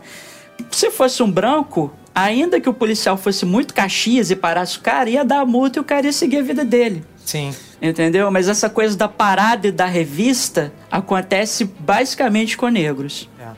Esse- essa, essa profissional que eu citei, né, que é uma psicóloga, o nome dela é Valesca Zanello. Eu até comprei um livro dela que é muito bom: Saúde Mental, Gênero e Dispositivos, Cultura e Processos de Subjetivação. Ela é muito boa. Ela também tem canal no YouTube, tá? Valesca Zanello, muito boa. Só pra ficar aí como, como indicação aí pro pessoal que quiser se aprofundar. Mas aí voltando ao Lovecraft Country, né? O que eu achei muito sensacional nessa série, gente, foi a imprevisibilidade da série. Essa é uma série imprevisível. Você acha que você tá assistindo um tipo de obra e daqui a pouco é- eles reinventam um negócio e muda de gênero, né? Porque é, passa de terror pula pra ficção científica, de ficção científica pula pra drama, pula pra, pra aventura, pula. Pô, parece que você tá num filme do Indiana Jones. Tem um episódio que. É, filme de parece- guerra, né? é, tem episódio de guerra, tem episódio de Indiana Jones, tem episódio de, de, de magia, de Harry Potter. Tu fica, caralho, né?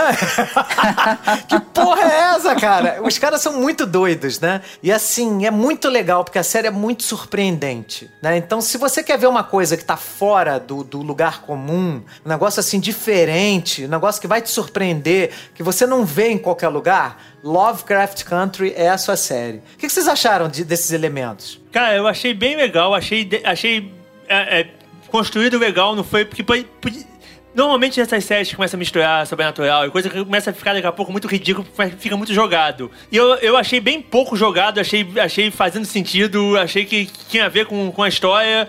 Então eu, eu gostei bastante do, de como é, como é que foi, foi caminhando. A única coisa que eu poderia, de repente, assim, levantar é que, é que eles aceitaram muito bem a existência de magia muito rápido. Mas fora isso, e, e mesmo, mesmo isso pra eles faz sentido, já que todos eles gostavam desse tipo de ficção. Então já é uma coisa que eles estavam dispostos a aceitar, né? Então quando alguém fala pra você que, que aquilo existe, você é bom, beleza. Seria tipo a gente que joga RPG e descobrir que magia é, é real. Cara, assim, metade da minha vida adulta. Não, toda a minha vida adulta, metade da minha, da minha adolescência foi jogando jogos que, que basicamente partindo dessa premissa. É verdade, é verdade. É, se você for fazer uma avaliação dessa primeira temporada, primeiro episódio, você vê muito Lovecraft, né? Porque você tem É. ele sonhando, depois você tem é, aqueles monstros atacando, totalmente Lovecraftianos, né?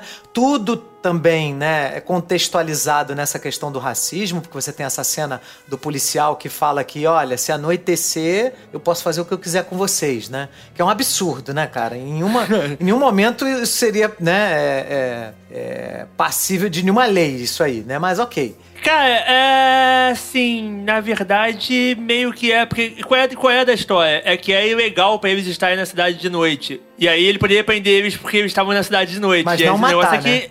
Ah, mas aí sabe que eles resistiram à prisão. esse, que, esse que é o negócio. É, é, porque isso, isso é verdade, isso existia, isso não foi tirado. A, a- o funcionamento era esse, é como é o funcionamento aqui, que assim, o, o- é legal passar, passar o limite de velocidade. Aí o cara passa e ele dá 60 tiros no carro. Pô, mas você deu 60 tiros no carro, ele passou o limite de velocidade. Entendi. Sabe? Entendi.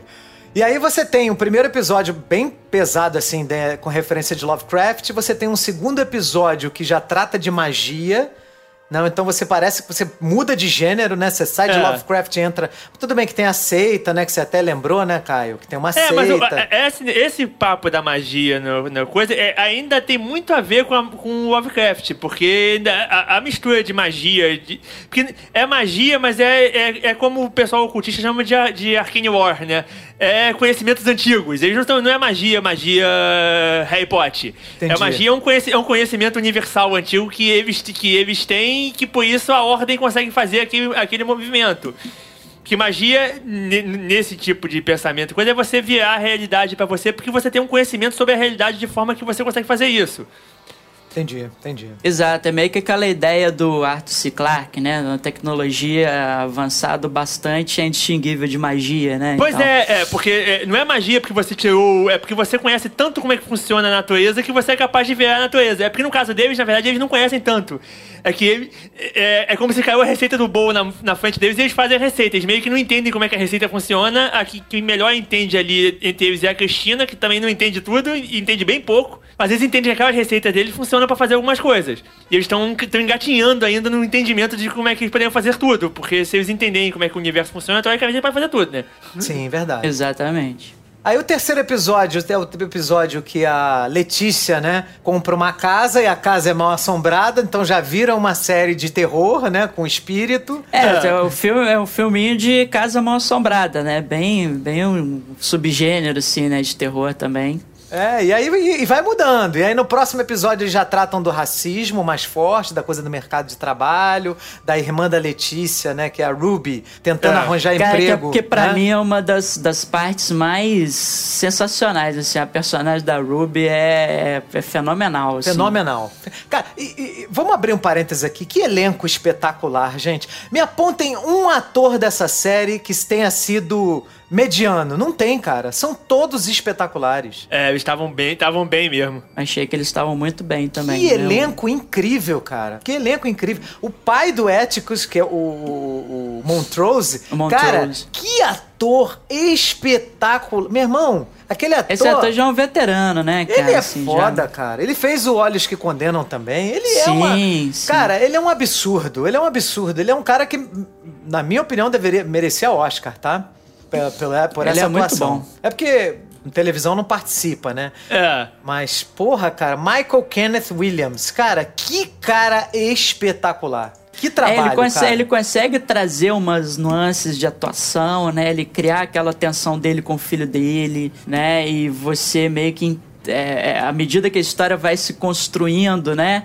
é, é, é, ele continuando a ser um cara escroto, porque ele é um cara escroto, mas assim, você meio que entendendo de onde vem essa escrotidão dele, né? De tipo. Que é um cara que além de ser é, negro e sofrer todo o preconceito, também era gay, né? Porra, já é uma E- dupla, né, cara? Pois é. E aí, assim, tipo, uma, uma parada massa, né? Porque é, é, o, o- eu, uma coisa que eu gosto do Lovecraft Country é que ele não é condescendente com os próprios personagens. Isso aí, também Não achei. é, que o, não é que o personagem ele é protagonista e tal, assim, que ele não vai ter defeitos, né? Que ele, que ele vai ser bonzinho. Não é porque ele é o herói da história e tá, teoricamente, do lado do bem, né? Entre aspas. É que ele não vai ter defeitos e tal. Então você vê assim, a primeira vez que o Atticus realiza que o pai dele era gay... Cara, ele, ele usa, né, a expressão, né, you fag, né, tipo, Sim, você, faggot. você é um viadinho, né, É. como assim, né, e tal, assim, então ele, né, mostra ali que o, que o personagem tem ali uma homofobia, né, e tal. É claro, tudo contextualizando lá para a década de 50, né, mas, mas é, é, é- é interessante ver isso, assim, que é, ninguém é é, 100% livre de defeitos. Você pode estar lutando por uma causa justa, né, e ser conhecido por lutar por uma causa justa, mas mesmo assim você ter um, você ter ali também seus preconceitos, você sofrer preconceito e ter seus próprios preconceitos, né? Sim, com certeza. É, a, a atuação dele ali, por exemplo, ach- achei muito corajosa a forma como eles retratam ali a atuação do exército americano na Guerra da Coreia. Cara, achei inacreditável. Foi a primeira vez que eu vi eles mostrando um exército como, como, a, gente sabe que, como a gente sabe que eles agem na, na, na vida real, né? né, pe- pendurando lá, né, os comunistas enforcados, né, o pessoal que tava lutando pela Coreia do Norte, execução a sangue frio, né, Execução a você- sangue frio das enfermeiras pra tirar a informação, né? Porque Exatamente. Ele, ele- ele não matou a comunista, ele não sabia, ele matou a Viatórias. Exatamente, ele foi matando. Mas por, Uma é, hora por que ele foi matando? Porque elas, é porque elas, eram, elas eram menos gente do que ele, porque elas não eram americanas. Isso. Por isso que ele, ele se todo se sentindo direito, porque ele- ele- mesmo ele sendo negro, ele é mais gente do que ela, porque ele é, ele é americano. Sim, sim. E, e você vê que ele tem que lidar com isso ao longo da série, né? Acho que É. no- nos primeiros episódios ele recebe aquele telefonema da DIA, né? É.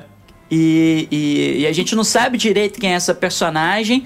Ela aparece naquela ilusão pra ele no. É agora, eu- agora eu tô na dúvida. É ela que aparece naquela ilusão quando eles É. estão na. Eu acho que é, na eu acho que é, escadaria? sim. É porque eu fiquei. Depois, quando eu vi o episódio da guerra, eu fiquei na dúvida se era ela ou se era a amiga dela que ele mata. Não, Mas é ela. enfim, É é, ela. ela mesma, né? Ela mesma. Mas cê- e você sabe assim, por exemplo, ele ele veio da Coreia, mas deixou uma coisa muito mal resolvida lá, né, e tal. Então, assim, eu, eu- achei isso bacana. Tem, tem uma cena que, assim, que eu, que eu vou até criticar, que é a cena, inclusive, do Montrose. Claro, isso não é, não é culpa do, do, do, do ator, muito menos do personagem. Eu acho que foi uma falha ali da showrunner, da, da Misha Green. E ela até admite isso numa entrevista posterior, porque eu acho que ali pro terceiro ou quarto episódio, quando eles estão naquela missão que eles têm que ir pro museu, que, que é outra coisa, né? Eu tava- a gente tá falando dos gêneros, né? Vira ali um Indiana heist Jones. movie, né? É, vira um heist movie ali. É, que eles têm que... Que eles têm que... é, é, que eles chegam tipo num, numa caravela, né? Num navio e tal, assim, que tá ali naquele, naquele lugar, e eles é, revivem o espírito, de, é, um, seria um espírito indígena, né? É. Na- É. e, e, é, e é muito interessante a construção, porque é um espírito hermafrodita, né? Então, ao mesmo tempo, tem os órgãos é, reprodutores femininos, tem os órgãos masculinos e tal. Né? E, e- digamos assim, como é uma série que está tratando de representação, principalmente representação negra, mas também assim, é, é, traz o tema, é, por exemplo, tocou no tema do, do machismo, tocou no tema do- da homofobia Homofobia. e tudo mais assim. E aí, cara, eu achei que foi um, vacilo muito grande matar a personagem do jeito que eles matam, né? Que é o personagem do Montrose, né? É, é, é uma personagem que entra na história porque ela conhece a língua de Adão, né? Que é o, a, a forma como está escrita, né? a língua como, em que está escrito o livro dos nomes, que é esse livro, né? Que é esse grimório de magia que eles estão procurando, né? E essa, e essa, e essa personagem ela consegue ler nessa língua e ela foi representada na série como uma nativa americana, como um espírito nativo americano. E aí, cara, no final do episódio, simplesmente o Montrose vai lá e passa a faca na garganta dela e ele não tem que lidar com a consequência disso depois. Sim. Entendeu? É. Assim, eu achei muito estranho a série não ter problematizado isso como problematizou outras coisas, entendeu? Assim, né? A, homofobia do Atticus, né? A atuação dele na Guerra da Coreia, né? É, e, e sempre falar o, o racismo, né? Que tá o tempo todo sendo problematizado na série. A própria Misha Green, depois de entrevista, ela falou que falhou muito, né? Nisso, né? Porque era uma minoria que tava para ser representada ali na tela também. E, e a personagem entra e sai, você nem lembra dela, né? E, e sai de uma forma que é, é meio chocante, assim, né? Que aquilo ali tenha acontecido e não tenha havido nenhuma consequência. É, talvez no, no, no afã de tentar surpreender a plateia, eles tenham tomado essa decisão, mas realmente eu concordo com você que foi muito brusco. Pra que botar a personagem então, né? No, no- no- Pois é, É, acabou não- que a, perso- a personagem não, não teve, não teve utilidades maiores. Foi, foi, ah tá, tudo bem, o jogo de aventura e vocês, vocês salvaram a personagem, tá aí. É, e agora, né? Vai fazer o que com ela? Nada, mata. É, né? pois é. Né? Então, realmente, eu também achei isso uma falha, Marcão. Concordo com você. Não tinha percebido, não. Você que me fez ver. Eu confesso, na hora eu achei meio estranho, mas depois eu, depois eu até esqueci. É, Porque aquela é. personagem entrou e saiu, eu até esqueci que, que realmente tinha um posto de personagem que, pra nada na, na história. Eu achei, que, eu achei que ia aparecer algum motivo pro Montrose ter matado ela. Tipo, ela tinha algum segredo dele, alguma coisa assim que, que justificasse, sei lá como. Não, mas. era, era porque o, na cabeça do Montrose, ele não queria que eh, os filhos dele se envolvessem com magia, entendeu? É, era É, isso. Assim, ele queria é, é, proteger. é, ele tava, ele matou ela, digamos assim, pra protegê-lo, né, e tal. Mas, mas pô, foi uma saída, eu achei uma solução péssima para personagem ali na, na, na, na, série, ainda mais uma série que trata dessas questões de representatividade e tal. É, e desqualificou tudo que aconteceu para eles chegarem até essa personagem, né? Porque eles vão lá, invadem, é como você falou, eu até me enganei, Marcão, quando você falou. Vira um heist movie, né? Que eles têm que ir lá roubar um negócio do museu. Pois é, eles vão, vão roubar um negócio do museu, não tem pra, pra, pra nada. É, toda essa cena de heist movie, né? Que é tipo filme de assalto, né? É. E depois um filme de Indiana Jones, que eles têm que fazer, cara, aquela pontezinha igualzinha do Indiana Jones, a última cruzada, né? Que tem uma, é. uma ponte, né? De, de, tipo uma madeira, né? Sei lá o que, que é. Então, cara, tudo aquilo ali se joga no lixo, porque não serve para nada, né? É, pois não, é. Não, não tem, é, então... não tem consequência. E não teve, ali, e, e não teve consequência nenhuma no, pra, mais pra frente. Porque, ah, não, não serviu pra nada, mas ele ter matado ela atrasou eles. Não, não, não mudou nada. Não mudou nada, é. Nada mudou. Né? É só, só para gerar um. E isso é uma coisa. Além do, do, do Jordan Peele, que o Jordan Peele, a gente esqueceu até de falar que o Jordan Peele ele é produtor dessa série, né? Você tem o J.J. Abrams. E quando você tem nome de J.J. Abrams na série, eu fico sempre cabreiro com o negócio de Lost. Então, Lost, na minha cabeça, cara, era um negócio assim que, porra, o cara gera mil perguntas para as respostas ou no final das contas serem relevantes ou não servirem para nada, não agregar em nada na, na, na, na história. Ou não, ter, ou, não, ou não ter resposta, né? Ou... Tem um monte de coisa que o cara botou lá que a resposta qual é? Por quê? Esquece. Exatamente. Exatamente. Esqueci, vou ter aqui esse mistério que eu esqueci de resolver. É. é. Então, aí, quando a série começou a fazer muita loucura, eu falei, caralho, essa série vai pra um caminho que puta que pariu. Daqui a pouco nada vai fazer sentido com nada. Mas não. Depois eu achei que eles fecharam bem, eles conseguiram botar uma coesão. Mas eu tive um certo receio na hora que eu tava. Eu achei, eu achei muito fraco. Tanto que eu parei de ver, eu só vi último os, os, últimos episódios porque a Ruby queria ver. E eu falei, falei pra ela, o final vai ser M. Ela, ah, não, não. E depois me concordou comigo que o final foi, foi caído. eu avisei.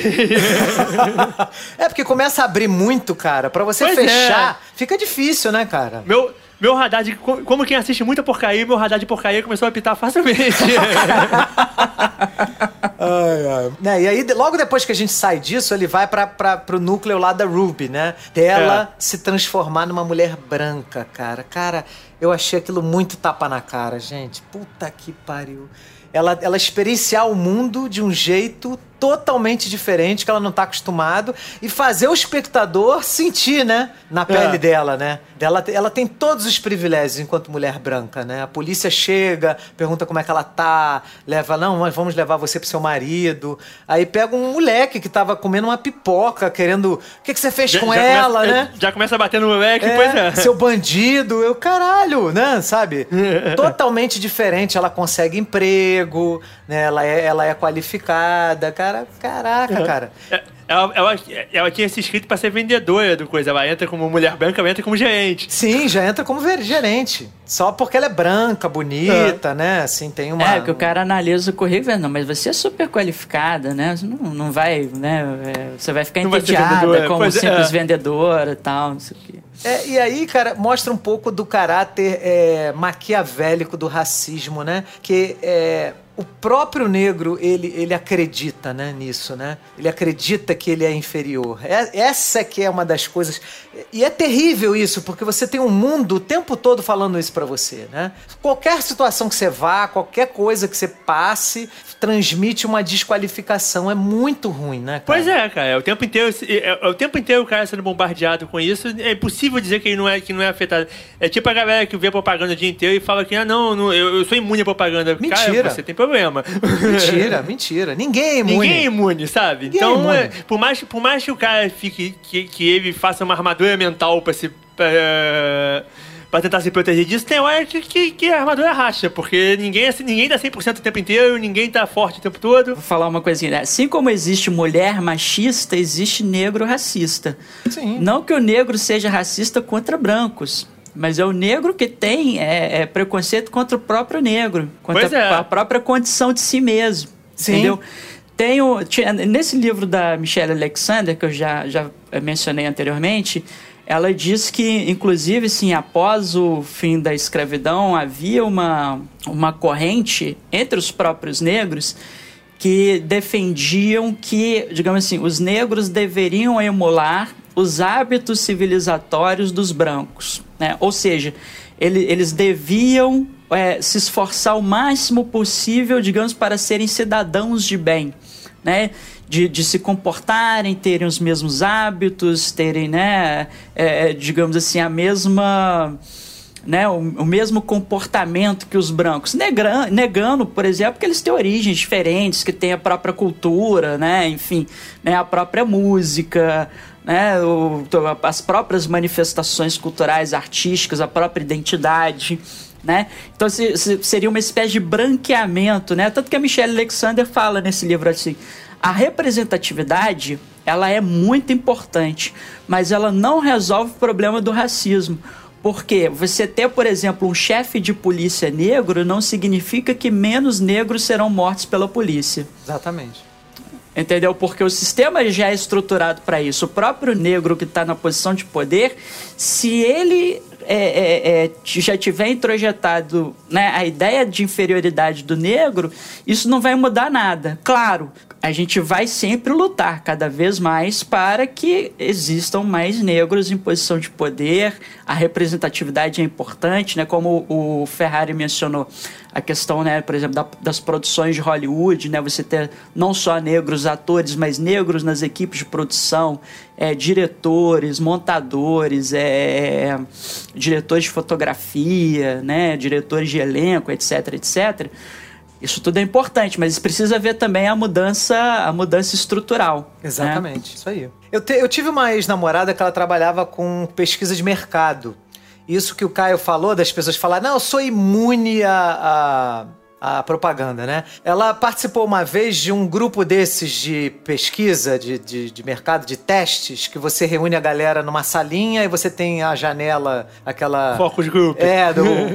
desse, desse, desse focus group, aí você fica, você fica do outro lado da janela observando a reação, né? Aí você tinha vários caras, eu acho que se eu não me engano, elas estavam avaliando pneus, né? Eu não lembro agora se, o que, qual era o produto. Vamos, digamos que seja sabão em pó, tá? Aí a pessoa falava assim: não, eu sou imune à propaganda, sou imune, eu não ligo, eu sou uma pessoa racional na hora de fazer minhas compras. Ah, é? Então por que, que você compra Omo? Porque lava mais branco. pois é, mas. cara, eu sou imune, eu não. o cara repete o slogan da porra do comercial, cara. Entendeu? Então é, uma, é, é, é muito é, é absurdo você achar que você chegar pra uma criança desde pequenininho e falar: olha, você é feio, né? Você não tem que estar tá aqui, o teu lugar não é aqui, você, né? O teu lugar é na pobreza, o teu lugar é, né? Você é ruim, você, a sua cor é feia, a sua cor não presta, o seu cabelo não é legal. Cara, você ouve isso a sua vida inteira durante anos e anos e anos, cara. Porra, demanda um esforço muito grande de desconstrução para você escapar de uma coisa dessa, tá? Então. Pois é. Não é, sabe, é uma coisa, ah, não, basta você não acreditar. Que porra é essa, cara? É o mundo todo. Não, e é como se fosse fácil. Não, basta você não acreditar. Meu irmão, cara, você acha que. Você acha que pessoas gastaram milhões de, de dólares fazendo propaganda porque, porque isso é pra nada? Sim. Inclusive, na série você tem, por exemplo, quando o, o eu esqueci o nome daquele personagem lourinho que vai, que, que, que na realidade a gente descobre é que é a Cristina, né? É o é. William. Quando ele vai buscar a Ruby no trabalho, ele para numa, num, num beco ali do lado da loja, que atrás tem uma pintura de um cartaz de um chiclete chamado Ringlays, né? E ali você tem uns, uns garotos louros, brancos, né? Numa situação de, de, de, de vela, né? De, de no mar, com barco, esporte, os caras. E quando você vai na, na, na nos comerciais de comida, né? Por exemplo, Uncle Ben's, você tem lá um escravinho, né? Aquele tipo escravo mordomo, né? Uncle Ben's, né? Você sempre coloca. A, o, o, o, negro é retratado como serviçal. E o sempre. branco é retratado como esportista, como, né? Uma pessoa bonita, é, Até arrojada. mesmo como modelo, modelo de família, né? Se eu falar aqui, bebê Johnson, qual é a imagem que vem ah, na cabeça lourinho, né? Olho azul, né? É, é, é, é família família Doriana. Ah, tudo, família branca, né? Tudo branquinho, pois é. Tudo branquinho, hétero, né? Aquela coisa, né? né? É, exatamente. normativa, né? Então, cara, é, esse, é- a Ruby, cara, ela é uma personagem sensacional e o arco dela é muito maneiro. É muito maneiro. E toda essa, essa experiência que ela tem tomando lá a porção polissuco, né? que ela consegue mudar, né, pra ser uma branca, cara. Sensacional, né? E você. e É aquilo que você tava falando, né, Caio? Que é só você apertar a pessoa um pouquinho que ela mostra o racismo dela. Aquele chefe dela que era todo, né, certinho e tal. Mas, mas o chefe, você já viu que você já viu que ele é, ele é contido, que ele é racista contido, né? Ele tava ali. Tanto que ele dá uma testada nela. No, não, o que, que você acha da, da funcionária trabalhando? Você vê que, que, que ele, tava, ele tava esperando ela falar mal pra ele poder, pra ele poder emendar. É, exatamente. Aí você vê que ele bebeu um pouquinho, se solta, né? Aí assediou lá a menina, né? A funcionária, né? E ele ainda Claro. chama ela de nigger bitch, né? Ah, sua vadia negra, né? Quer dizer, ne- nem- o nome nem é negro, né? No, no- nigger eu nem sei, nem tem tradução, ainda bem que não A, tem tra- tradução a dessa tradução é. Normalmente eles traduzem por crioulo, né? merda. Crioulo, É. né? É, que, que inclusive lá no. Lá é, é, usar a palavra nigger hoje é. é, é dar, dar porrada. Da porrada, né? Entendeu? Eles chamam inclusive de, de N-word. É. Que cê- é, é proibido, digamos assim, branco usar isso aí hoje. É a mesma coisa, né? Que você chegar aqui, você, vou me É, dirigir é- pra um o- negro e vai falar assim, ô é- crioulo, vem cá, né? Tipo, O efeito é o mesmo, pois é, porque se você chegar aqui e chamar o é, de crioulo, você escorre uma bosta, você toma uma porrada bem tomada. Então. merecidamente. Pois é. Mas lá parece que é mais, me parece que é mais ofensivo. Sim, sim. É mais é um- ofensivo lá. É uma É. questão, mas, mas existe uma apropriação disso pelos próprios negros, né? Se o negro usa, é como se um estivesse falando com o outro, ei, negão, vamos não sei onde e tal, não sei o quê. É, é, é, é, é um, é um uso meio complicado. Tanto que esses caras, esses filha da puta de supremacista branco, viram e falam assim, por que, que eles podem usar e eu não posso? Se eles falarem, tá tudo bem, mas se eu falar, eu vou preso. não sei o Porque você é branco, né? filha da Exato, puta? é, exato. Você só não pode usar.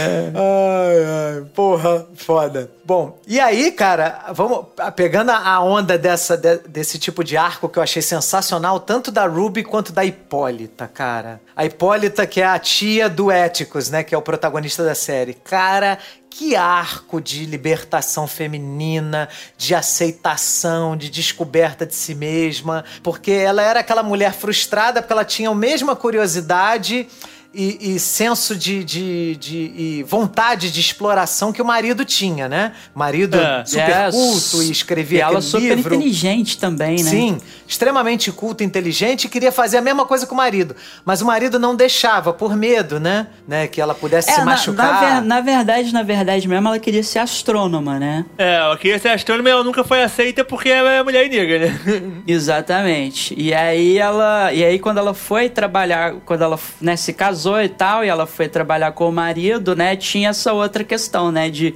se já é complicado para um negro viajar sozinho, porque o como ele como ele produzia, né, o livro, né, como ele editava o livro, ele tinha que viajar para se certificar que aqueles lugares que ele recebia as dicas realmente aceitavam negros, recebiam bem os negros e tal.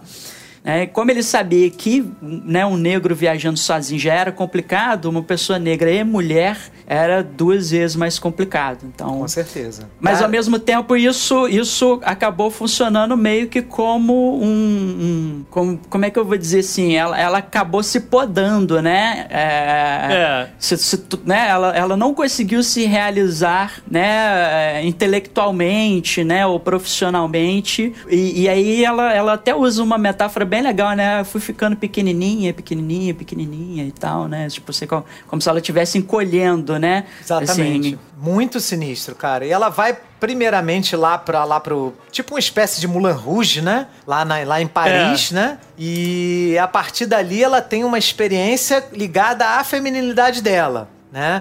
Dela eh, gostar do corpo dela, porque ela era uma mulher negra, hum, né, gordinha e tal, né? Não- ela não é o estereótipo de beleza, né, que a gente está acostumado a ver, né? Então ela, ela, num primeiro momento, ela foi celebrar a- a- a- o lado mulher dela, né? A sexualidade, a liberdade sexual de fazer o que quer. E até pegou uma, uma, uma dan- dançarina de, de cancan, né? Que, que existiu. Até eu, eu esqueci o nome da. da da dançarina lá de Paris. É, que, ela, que elas que ela- trocam uma ideia ali, né, e tal. Sim, que é absurda, cara. Então ela, ela fala assim, cara, é isso aí, você, né, você tá descobrindo a sua luz interna, né? A sua luz interior. Cara, muito legal. Ela, em princípio, ela, ela faz as pazes com o lado feminino dela, que é uma questão que o machismo ataca, né? A mulher, né, é- ela é totalmente reprimida. Depois ela vai para uma situação de, né, como se ela fosse uma amazona na África, né? Para ela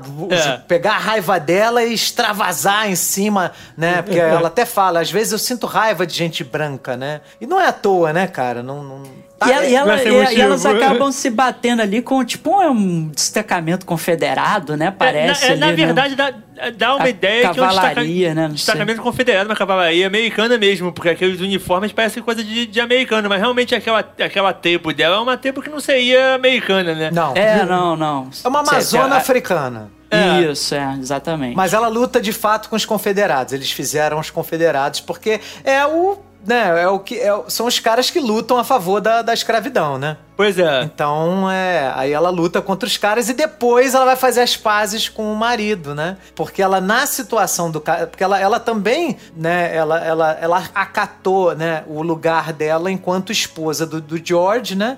E ela faz as pazes com esse marido. Ele até fala, pô, não sabia que você se sentia dessa forma, né? Você pode ser quem você quiser. E aí, no fim das contas, ela passa a ser uma mulher, uma- um ser completo, né? Uma Sim. mulher É. completa, né? E, e no final ela tá fazendo, na verdade, as pazes com ela mesma, né? Porque Isso. essa, essa, essa- a- a- a- esse sonho que ela tem com o George, né? O George já tá morto, né? Sim. Nessa, né, ele morre ali no segundo episódio, no finalzinho do segundo episódio. E ali ela tá tendo uma espécie de sonho, né? Parecido com o que o Atticus teve lá no, no início do, do- da série tudo, né? Então no final é toda uma viagem interior dela, né? Dela fazendo as pazes com esses, esses aspectos da, da própria personalidade. Totalmente. O nome da, da, da, da dançarina é Josephine Baker. Ela é uma cantora também. Caraca, que maneira, hein, cara? Ela foi cantora dançarina norte-americana, naturalizada francesa em 1937. Que maneiro. O nome, um dos apelidos dela era Vênus Negra. Você vê como é que é a quantidade de referência cultural, histórica que essa série tem. A gente, eu eu não tinha conhecimento dessa, dessa, dessa artista. Josephine Não, Baker. também não. Muito legal. Conhecia de, conhecia de nome só. É, né? Sabia, é, sei que o nome, sabia que o nome existia, ponto. E lá na- no, no- nesse- nessa situação que ela tá com a Josephine Baker, aparece a Frida Kahlo também, fazendo um brinde. Ou seja, né, ali total ela fazendo as, par, as pazes com o lado mulher dela. Cara, que. Cara, puta que pariu, cara. Que episódio foda, cara, sabe? Eu, eu achei muito sensacional essa série. E aí, no fim das contas, né, ela tem uma entidade lá, tipo uma, um ser alienígena ou um ser superior, que fala pra ela, cara, você não tá numa prisão, você pode ir pra, você pode ir para onde você quiser. Ou seja, ela é, ela é, era ela mesma quem tava se aprisionando, né? É. Obviamente que não por conta só dela, né? Porque te- você tem toda uma estrutura social, cultural, que aprisiona, né? Tanto a mulher quanto o negro, né? E aí, quando ela consegue chegar na plenitude dela, ela. Ela escolhe aí, onde é que você quer estar? Você vai estar onde você quiser. E ela escolhe voltar por causa da filha, né? A filha, minha filha precisa de É. mim. Sim, Cara, eu sim. achei muito bonito, cara. Muito bonito esse episódio, sabe? Assim, tem que ter uma certa sensibilidade pra você assistir essa série e poder aproveitar o que ela tem de bom, tá? Porque ela é uma série que se você for assistir, ah, vou assistir aqui pra esquecer, aqui para desligar meu cérebro, você vai ter uma certa dificuldade, porque a série é meio doida, né? Uma hora a mulher tá no espaço, né? Outra hora, né? O pessoal tá roubando um museu, né? Cada hora é uma coisa diferente. Aí daqui a pouco tem Eu- espírito. Eu, acho, inclu- é, eu acho, inclusive, que talvez os melhores episódios sejam esses que fogem dessa história principal, né? Que sejam meio que os subplots ali, né? Então, assim, por exemplo, o episódio da Ruby, que a gente já comentou, né? Que ela é, vai, né? Que ela, que ela se torna branca, né? Se torna uma pessoa branca experiencia a vida como uma pessoa branca. Esse episódio da Hipólita também, que é sensacional, assim, né? E- e enfim. E pra mim também o episódio lá da Guerra da Coreia também pra mim é, é fantástico. E é engraçado que são todos episódios que têm nada a ver com, com o arco principal. Sim, exatamente, é. Inclusive, esse episódio da Guerra da Coreia mostra o protagonista da série matando uma mulher inde- mulheres indefesas, né? E torturando, porque ele É. arranca o dente de uma delas, né? Quando a, aquela, aquele espírito, a sucubus, né? Que eles chamam É. de ka kahimi, sei lá, É, Kumiho. kumiho, né? Lá na É, Coreia. essa raposa de nove caudas. né? É, uma raposa de nove caudas. Quando ela, quando ela coloca as caudas nele, ela vê ele torturando a amiga dela, arrancando o dente dela com um alicate. Cara, é, é sinistro aquilo que você falou, né, Marcão? Não alivia pro, pro protagonista, não, né? É, não, não tem condescendência ali, assim. Isso, isso eu acho uma parada bacana, assim, entendeu? Porque aí o personagem, ele não fica aquela coisa plana, né? Mas É, é um personagem multifacetado, com qualidades e defeitos, né? E, e defeitos graves, né? Defeitos, assim, tipo, Defeitos que você vira e assim, caralho, né? Tipo... É, mas vocês sabem, cara, eu, eu, eu acho que o Caio não deve. Não, não sei se o Caio se lembra, né? Porque a gente já se conhecia, Caio, mas eu servi o exército. Você lembrava disso? Eu lembro, eu lembro. Você lembra, Lembrava né? você... A gente já se conhecia, a gente já era amigo. É, tem uma questão quando você tá, quando você é um soldado, quando você tá no exército, que é, as pessoas acham é, correto que você faça algumas atrocidades, tá? E se você não fizer, você é um fraco. Você é o, erra... você é o errado. Você mas é o errado. Todo, todo treinamento do exército é pra, te, é pra desumanizar o teu inimigo e pra te, e pra te amestrar a responder a ordem sem pensar. Exatamente. Por isso que é ridículo. É ridículo é, teoricamente, tô falando panorama legal, o soldado tem que se recusar a cumprir uma ordem legal. Cara, isso jamais vai acontecer. Todo o treinamento dele é feito pra ele receber a ordem e fazer a ordem. Sim. Não é pra ele pensar na ordem. Então como é que você acha que. Ah, não, ele vai. Ele vai mas ele vai recusar uma ordem legal. Vai, vai recusar a ordem legal, sim. Claro que vai. Cara, eu lembro, eu tinha 20 anos quando eu servi, eu, eu servi um pouco mais tarde porque eu pedi adi- adiamento pra fazer CPOR. Eu fiz CPOR. Eu tive é, amigos meus também, né, de 18, 19, por aí. E eu não era da infantaria nessa época, não. Eu era do material bélico. Mas tinha a galera da infantaria que os, os caras que são de infantaria, eles são meio metidos, assim, a serem mais especiais que os outros, né? Nós somos de infantaria, nós nos ferramos mais, nós somos os, os faca na caveira, sabe? Essas coisas, né? É. E aí eles faziam umas coisas assim meio doidas no acampamento. A gente chegou a fazer acampamento de quatro dias lá no Jericinó e tal. Cara, É porque quanto mais bosta o trabalho do cara, mais nego tem que levantar, levantar o, o- a moral do- da, da tropa e dos caras dizendo que o cara é, ele é especial. É o cara Exatamente. que é paraquedista, o cara que. O cara que vai se fuder mais é o cara que é especial. Exatamente, isso aí, isso aí, Caio. E aí, cara, eu lembro que na época eles botaram um coelho vivo. Eles criavam alguns coelhos, então você cuidava dos coelhos, assim, um- uma das nossas atribuições era fazer limpeza e cuidar das coisas. Então a galera cuidava do coelho e tal. Cara, só que chegou no alojamento, no, no acampamento, e eles botaram, olha, agora vocês vão matar os coelhos que vocês cuidaram. Olha que sinistro, cara. E pra, porque vocês vão comer. Porque a única coisa que vocês vão comer hoje vai ser esse coelho aí. Cara, Teve vários, alguns amigos meus que não conseguiram matar os, os coelhos, ou o coelho, né, que deu pra matar. E aí, esses meus amigos eram ridicularizados, tá? Que vocês são fracos, Sim, você é, ele é fraco, ele não- você é um é. maricas, né? né? É o frouxo que não conseguiu matar o coelho, não, não conseguiu ma- Mas é porque o treinamento é esse. O treinamento é pra, é pra tornar o cara uma máquina de matar sem, sem pensar. Exatamente. E aí, cara, é, é, é, é- é muito assim, maquiavélico.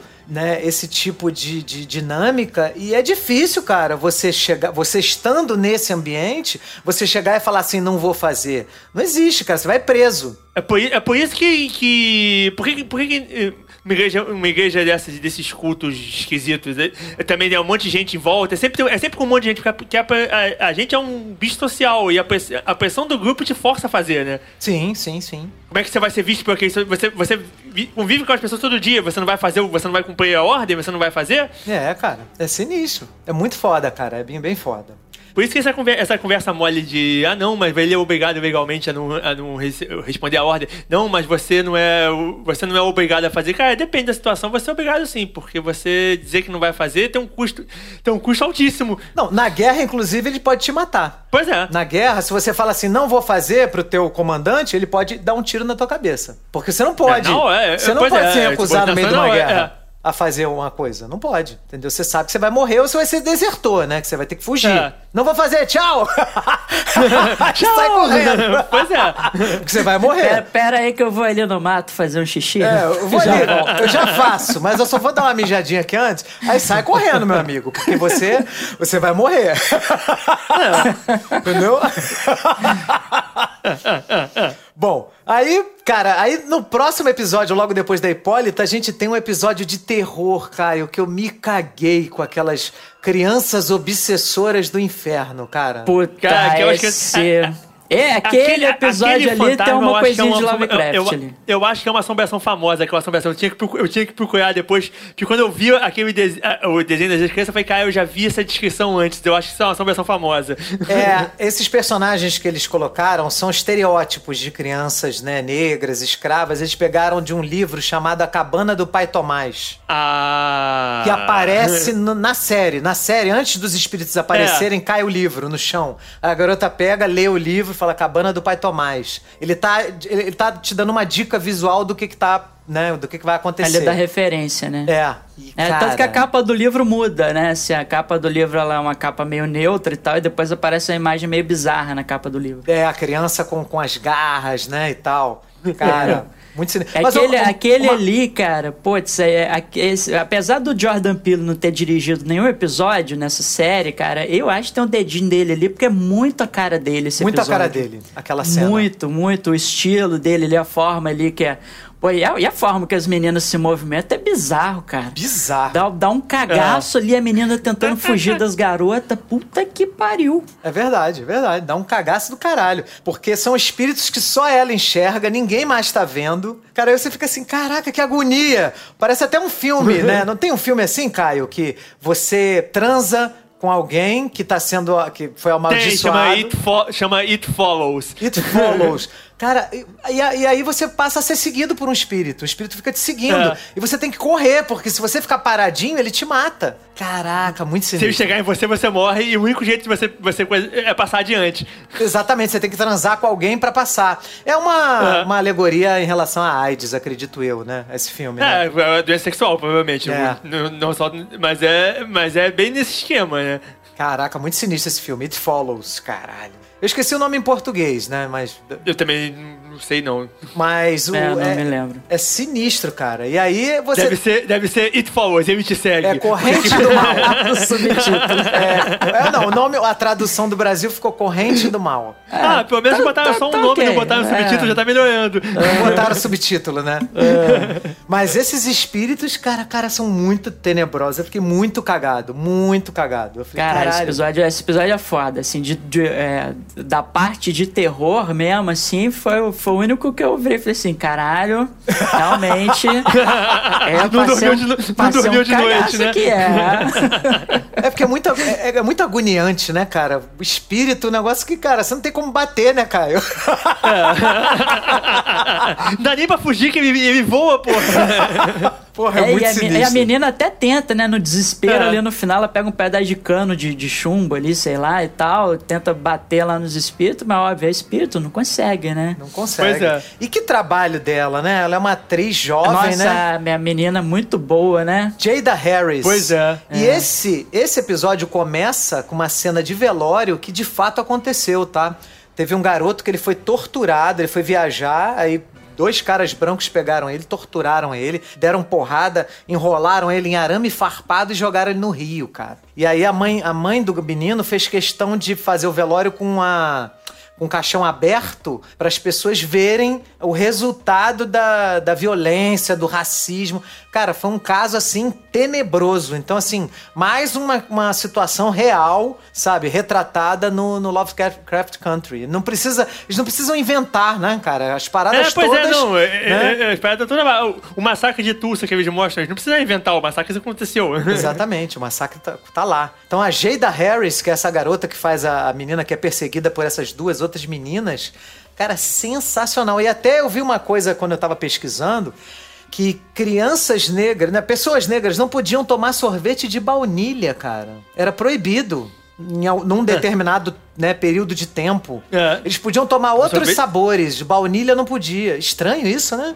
É porque o sorvete era Bizarro, branco, né? é. É, talvez, talvez fosse isso, né? O sorvete era branco, É. então não pode ser, né? Caraca, muito doido, cara, muito doido. E aí, é, eles fazem uma, também uma, uma pistazinha visual, que a primeira vez que ela vê as meninas, elas estão tomando sorvete de baunilha. E aí, pô, menina negra, em tese, não teria permissão de tomar É. sorvete de baunilha, né? Então, alguma coisa estranha tá acontecendo ali. Isso é uma, isso é uma piscadela aí, né, do- dos produtores e roteiristas da série, né?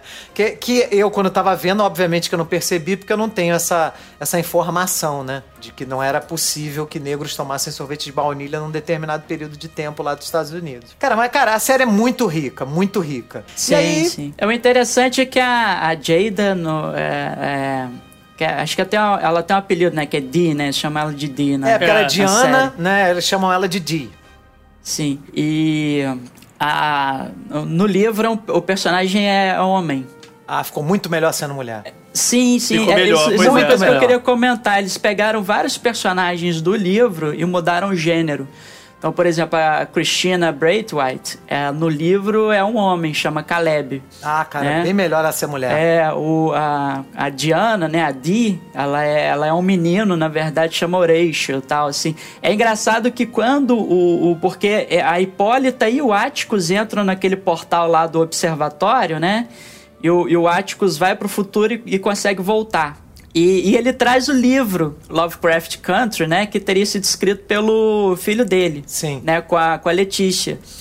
E tem uma parte que ele tá sentado na calçada com o pai, né, com o Montrose e tal, ele, e ele já sabe que a Letícia tá grávida, só que ela ainda não contou a ele, né, e ele sabe que ela tá nesse dilema de, de contar, não contar e tal, mas ele sabe que teve um filho porque ele traz o livro e ele lê lá, né, que o, né, o filho dele dedica o livro pra ele e tal, não sei o quê. E aí ele comenta, e é engraçado que ele comenta com o Montrose, ah, aí ele vira e fala assim, ah, mas como é que termina a história? É difícil dizer porque tá diferente e tal, porque... No livro, o, o- a Dia é um menino chamado Horácio, né? O tio Jorge não morre naquele episódio da, da, da hospedaria, entendeu? Não sei se ele morre depois, que eu não terminei de ler o livro. É, não, também, também não cheguei no final. Mas, é, mas ele não morre ali, tanto que ele participa lá do, do roubo ao museu, né? A Letícia, ela tem, ela tem um papel menor, por exemplo, ela no episódio do roubo do museu, ela tá e no, e no livro ela não tá no episódio do roubo do museu.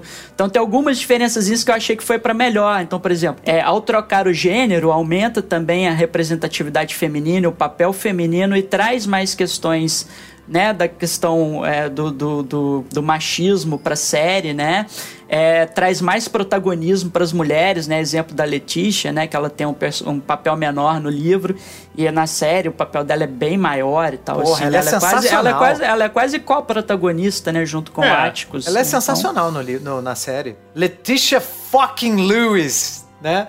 Muito maneiro. Para de me chamar de garota, porra. Eu sou Letitia fucking Lewis. Cara, muito bom, muito bom. E aí, ainda- você ainda dá uma outra camada, né, Marcão? Porque você vê, a, a Letícia, ela é era considerada uma mulher, assim, um tanto quanto saidinha, né? Vamos dizer assim, pra pegar um nome bem preconceituoso. Cara, só que ela perde a virgindade com Éticos, né? E ela tem É. até vergonha de dizer isso pra ele, né, num primeiro momento, né? Sim, sim. É, você vê que ela é envolvida com a questão do, do, dos- do movimento negro, né, e tal, assim, ela tem uma discussão que não tem no... Também é outra diferença pro livro, assim, acho que no livro ela é mais...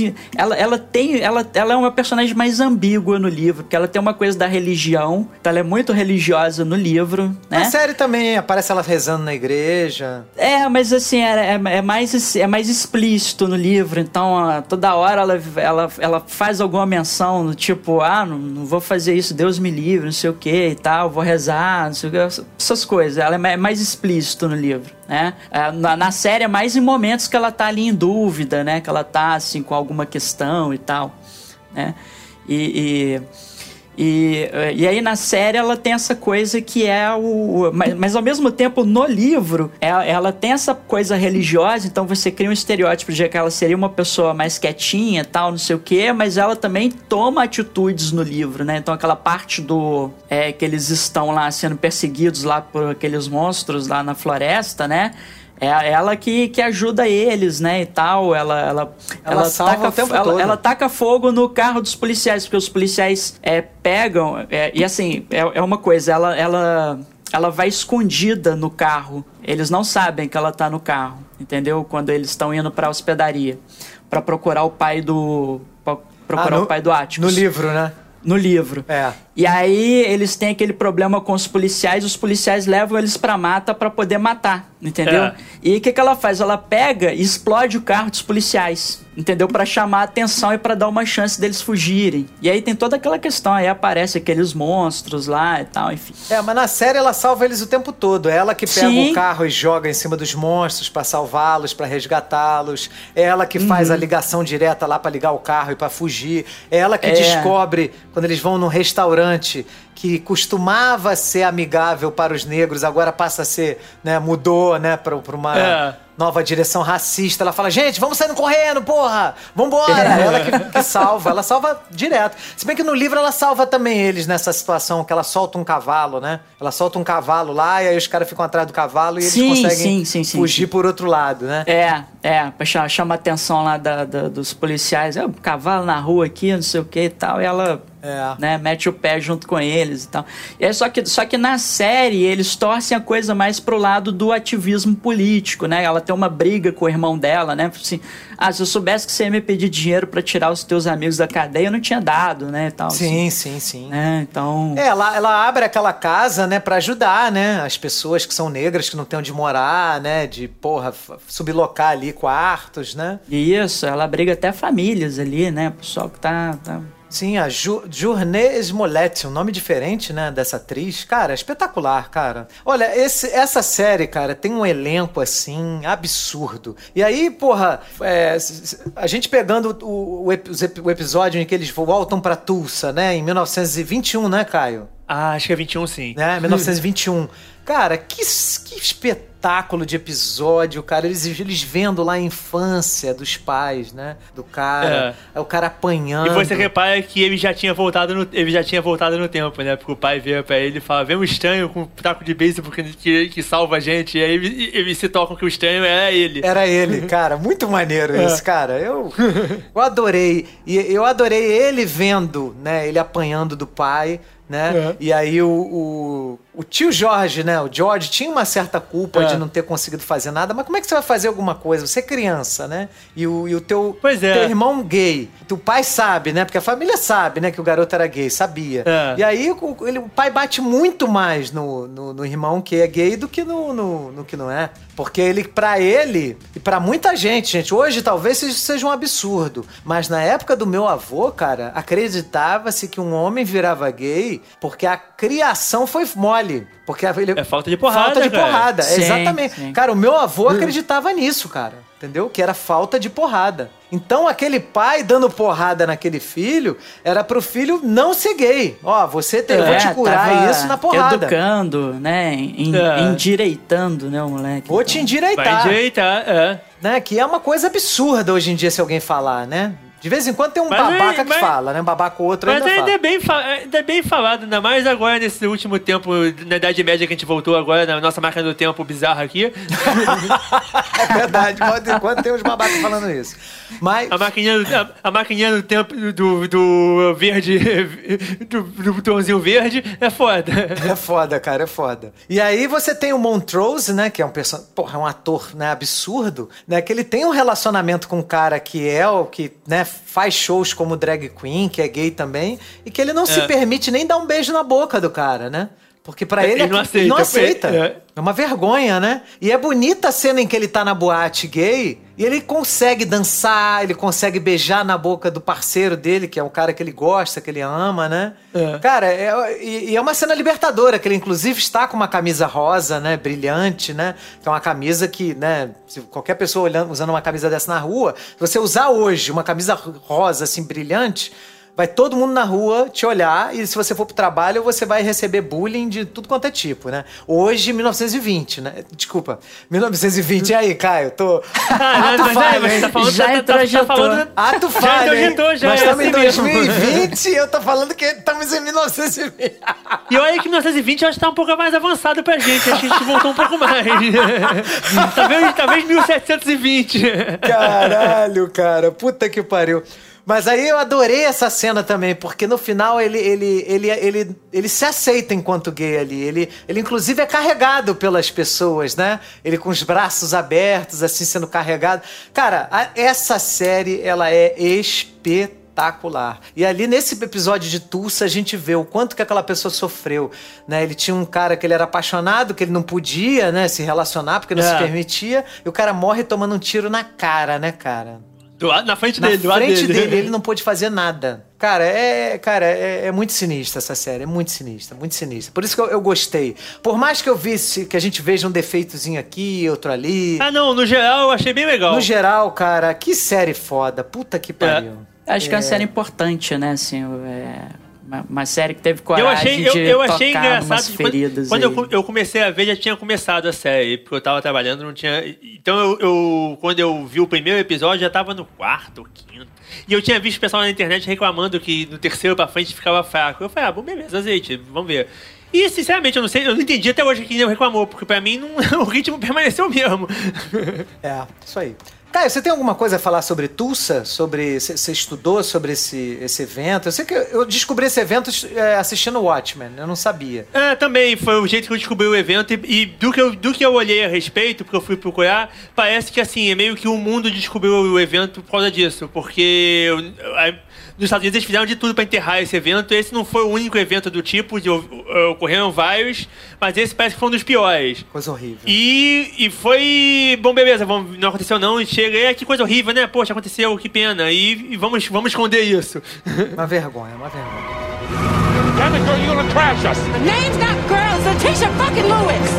Vamos para as nossas considerações finais, e aí eu dou a palavra ao Marcão. Suas considerações finais e nota para Lovecraft Country. De 1 a 5, tá? É, tá. Ah, Cara, eu gostei em geral da série. É, eu, eu acho que ela tem um problema que eu a, a linha narrativa principal, o arco principal, ele não é tão interessante quanto os arcos secundários.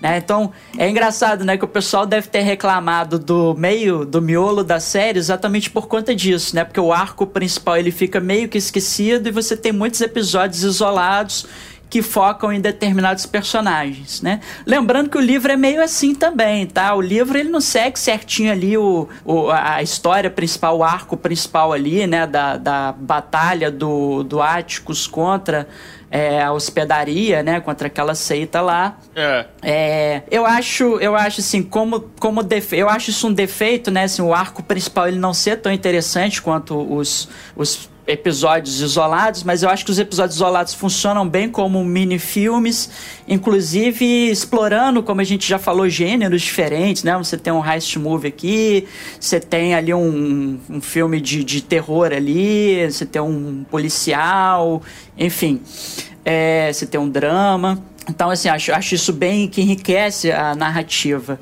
Eu acho que falta Lovecraft no, no, no, no filme, e eu até entendo por conta da, da questão do arco principal. Como no final da série a, a ideia é que a, a magia vai ser apropriada pelos negros e negada aos brancos, né? E essa seria a punição, digamos assim, que os brancos sofrem no, no final da série, né? De, de, de ter essa, essa reversão. A magia ali meio que, que é uma metáfora para o poder, né?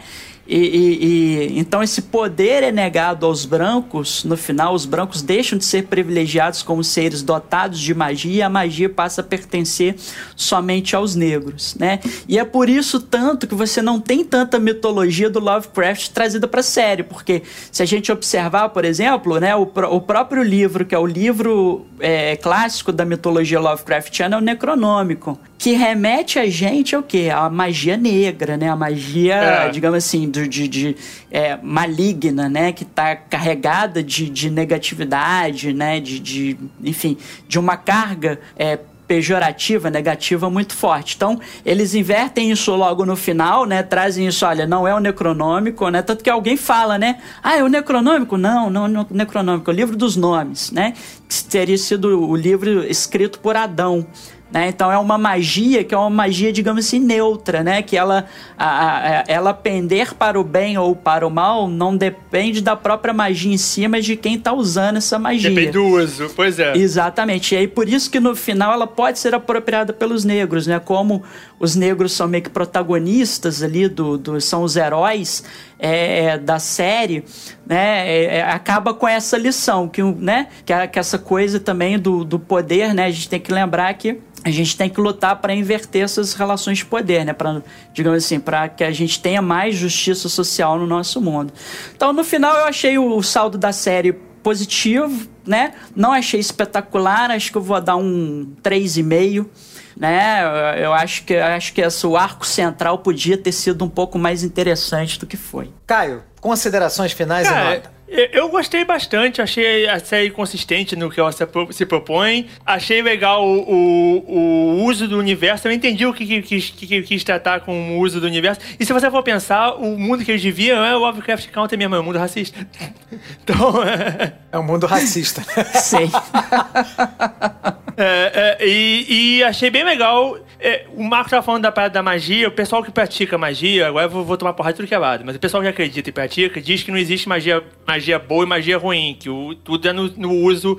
E o, o o, convencionalmente o pessoal fala que o caminho da mão direita é o caminho do bem e o caminho da mão esquerda é o caminho do mal. Mas na verdade que ambos os caminhos atingem. É, têm objetivos diferentes. E que você. E que o cara que pratica, ele escolhe o caminho dele de acordo com o objetivo que ele quer. Que não é necessariamente. É necessariamente o cara que vai fazer. vai, vai usar um, um uma magia dessa, ele não vai fazer para fazer o mal, ele vai fazer porque Cara, ele, esse mal precisa acontecer para fazer alguma coisa que interessa a ele. Caio, você não, isso não lembra aqueles magos lá de D&D que você tinha os magos das vestes pretas, os magos das vestes vermelhas, que eram os neutros, e o das vestes brancas? Não sim, lembra um sim, pouco esse, é, essa teoria? É, to, todos esses esquemas de magia estão baseados nos esquemas de magia real, se você considerar que, que isso existe, né? Mas assim. é, e, então, né, não, não existe um, é, especificamente magia negra. O que existe é magia. É, o uso, que, o uso que você vai fazer dela aí depende de você e dos seus objetivos. E você, você sim pode fazer um mau uso dela e causar o mal, ou você pode fazer um bom uso e causar bem. Até porque esse nome, né, magia negra, né, é muito É. por conta do racismo, né? Por que, que a magia boa é a branca, né? E a ruim é a negra, né? Tanto que, é, tanto que você vê que a, a Cristina, no- na, na racionalização dela, ela, ela fala o tempo inteiro, ela não quer matar o Atticus, ela só precisa do sangue dele. É, exatamente. É um, Porque o, o meu, o, o meu objetivo é ficar imortal. Ah, mas eu preciso do sangue dele, ele vai morrer por causa disso. Pô, que pena, mas o meu objetivo é ficar imortal. foda-se, né? Foda-se, pois é. Porque eu vou fazer o meu objetivo e você, ele vai ter que morrer por causa disso. Mas é. aconte- Acontece, pô. Foi mal aí.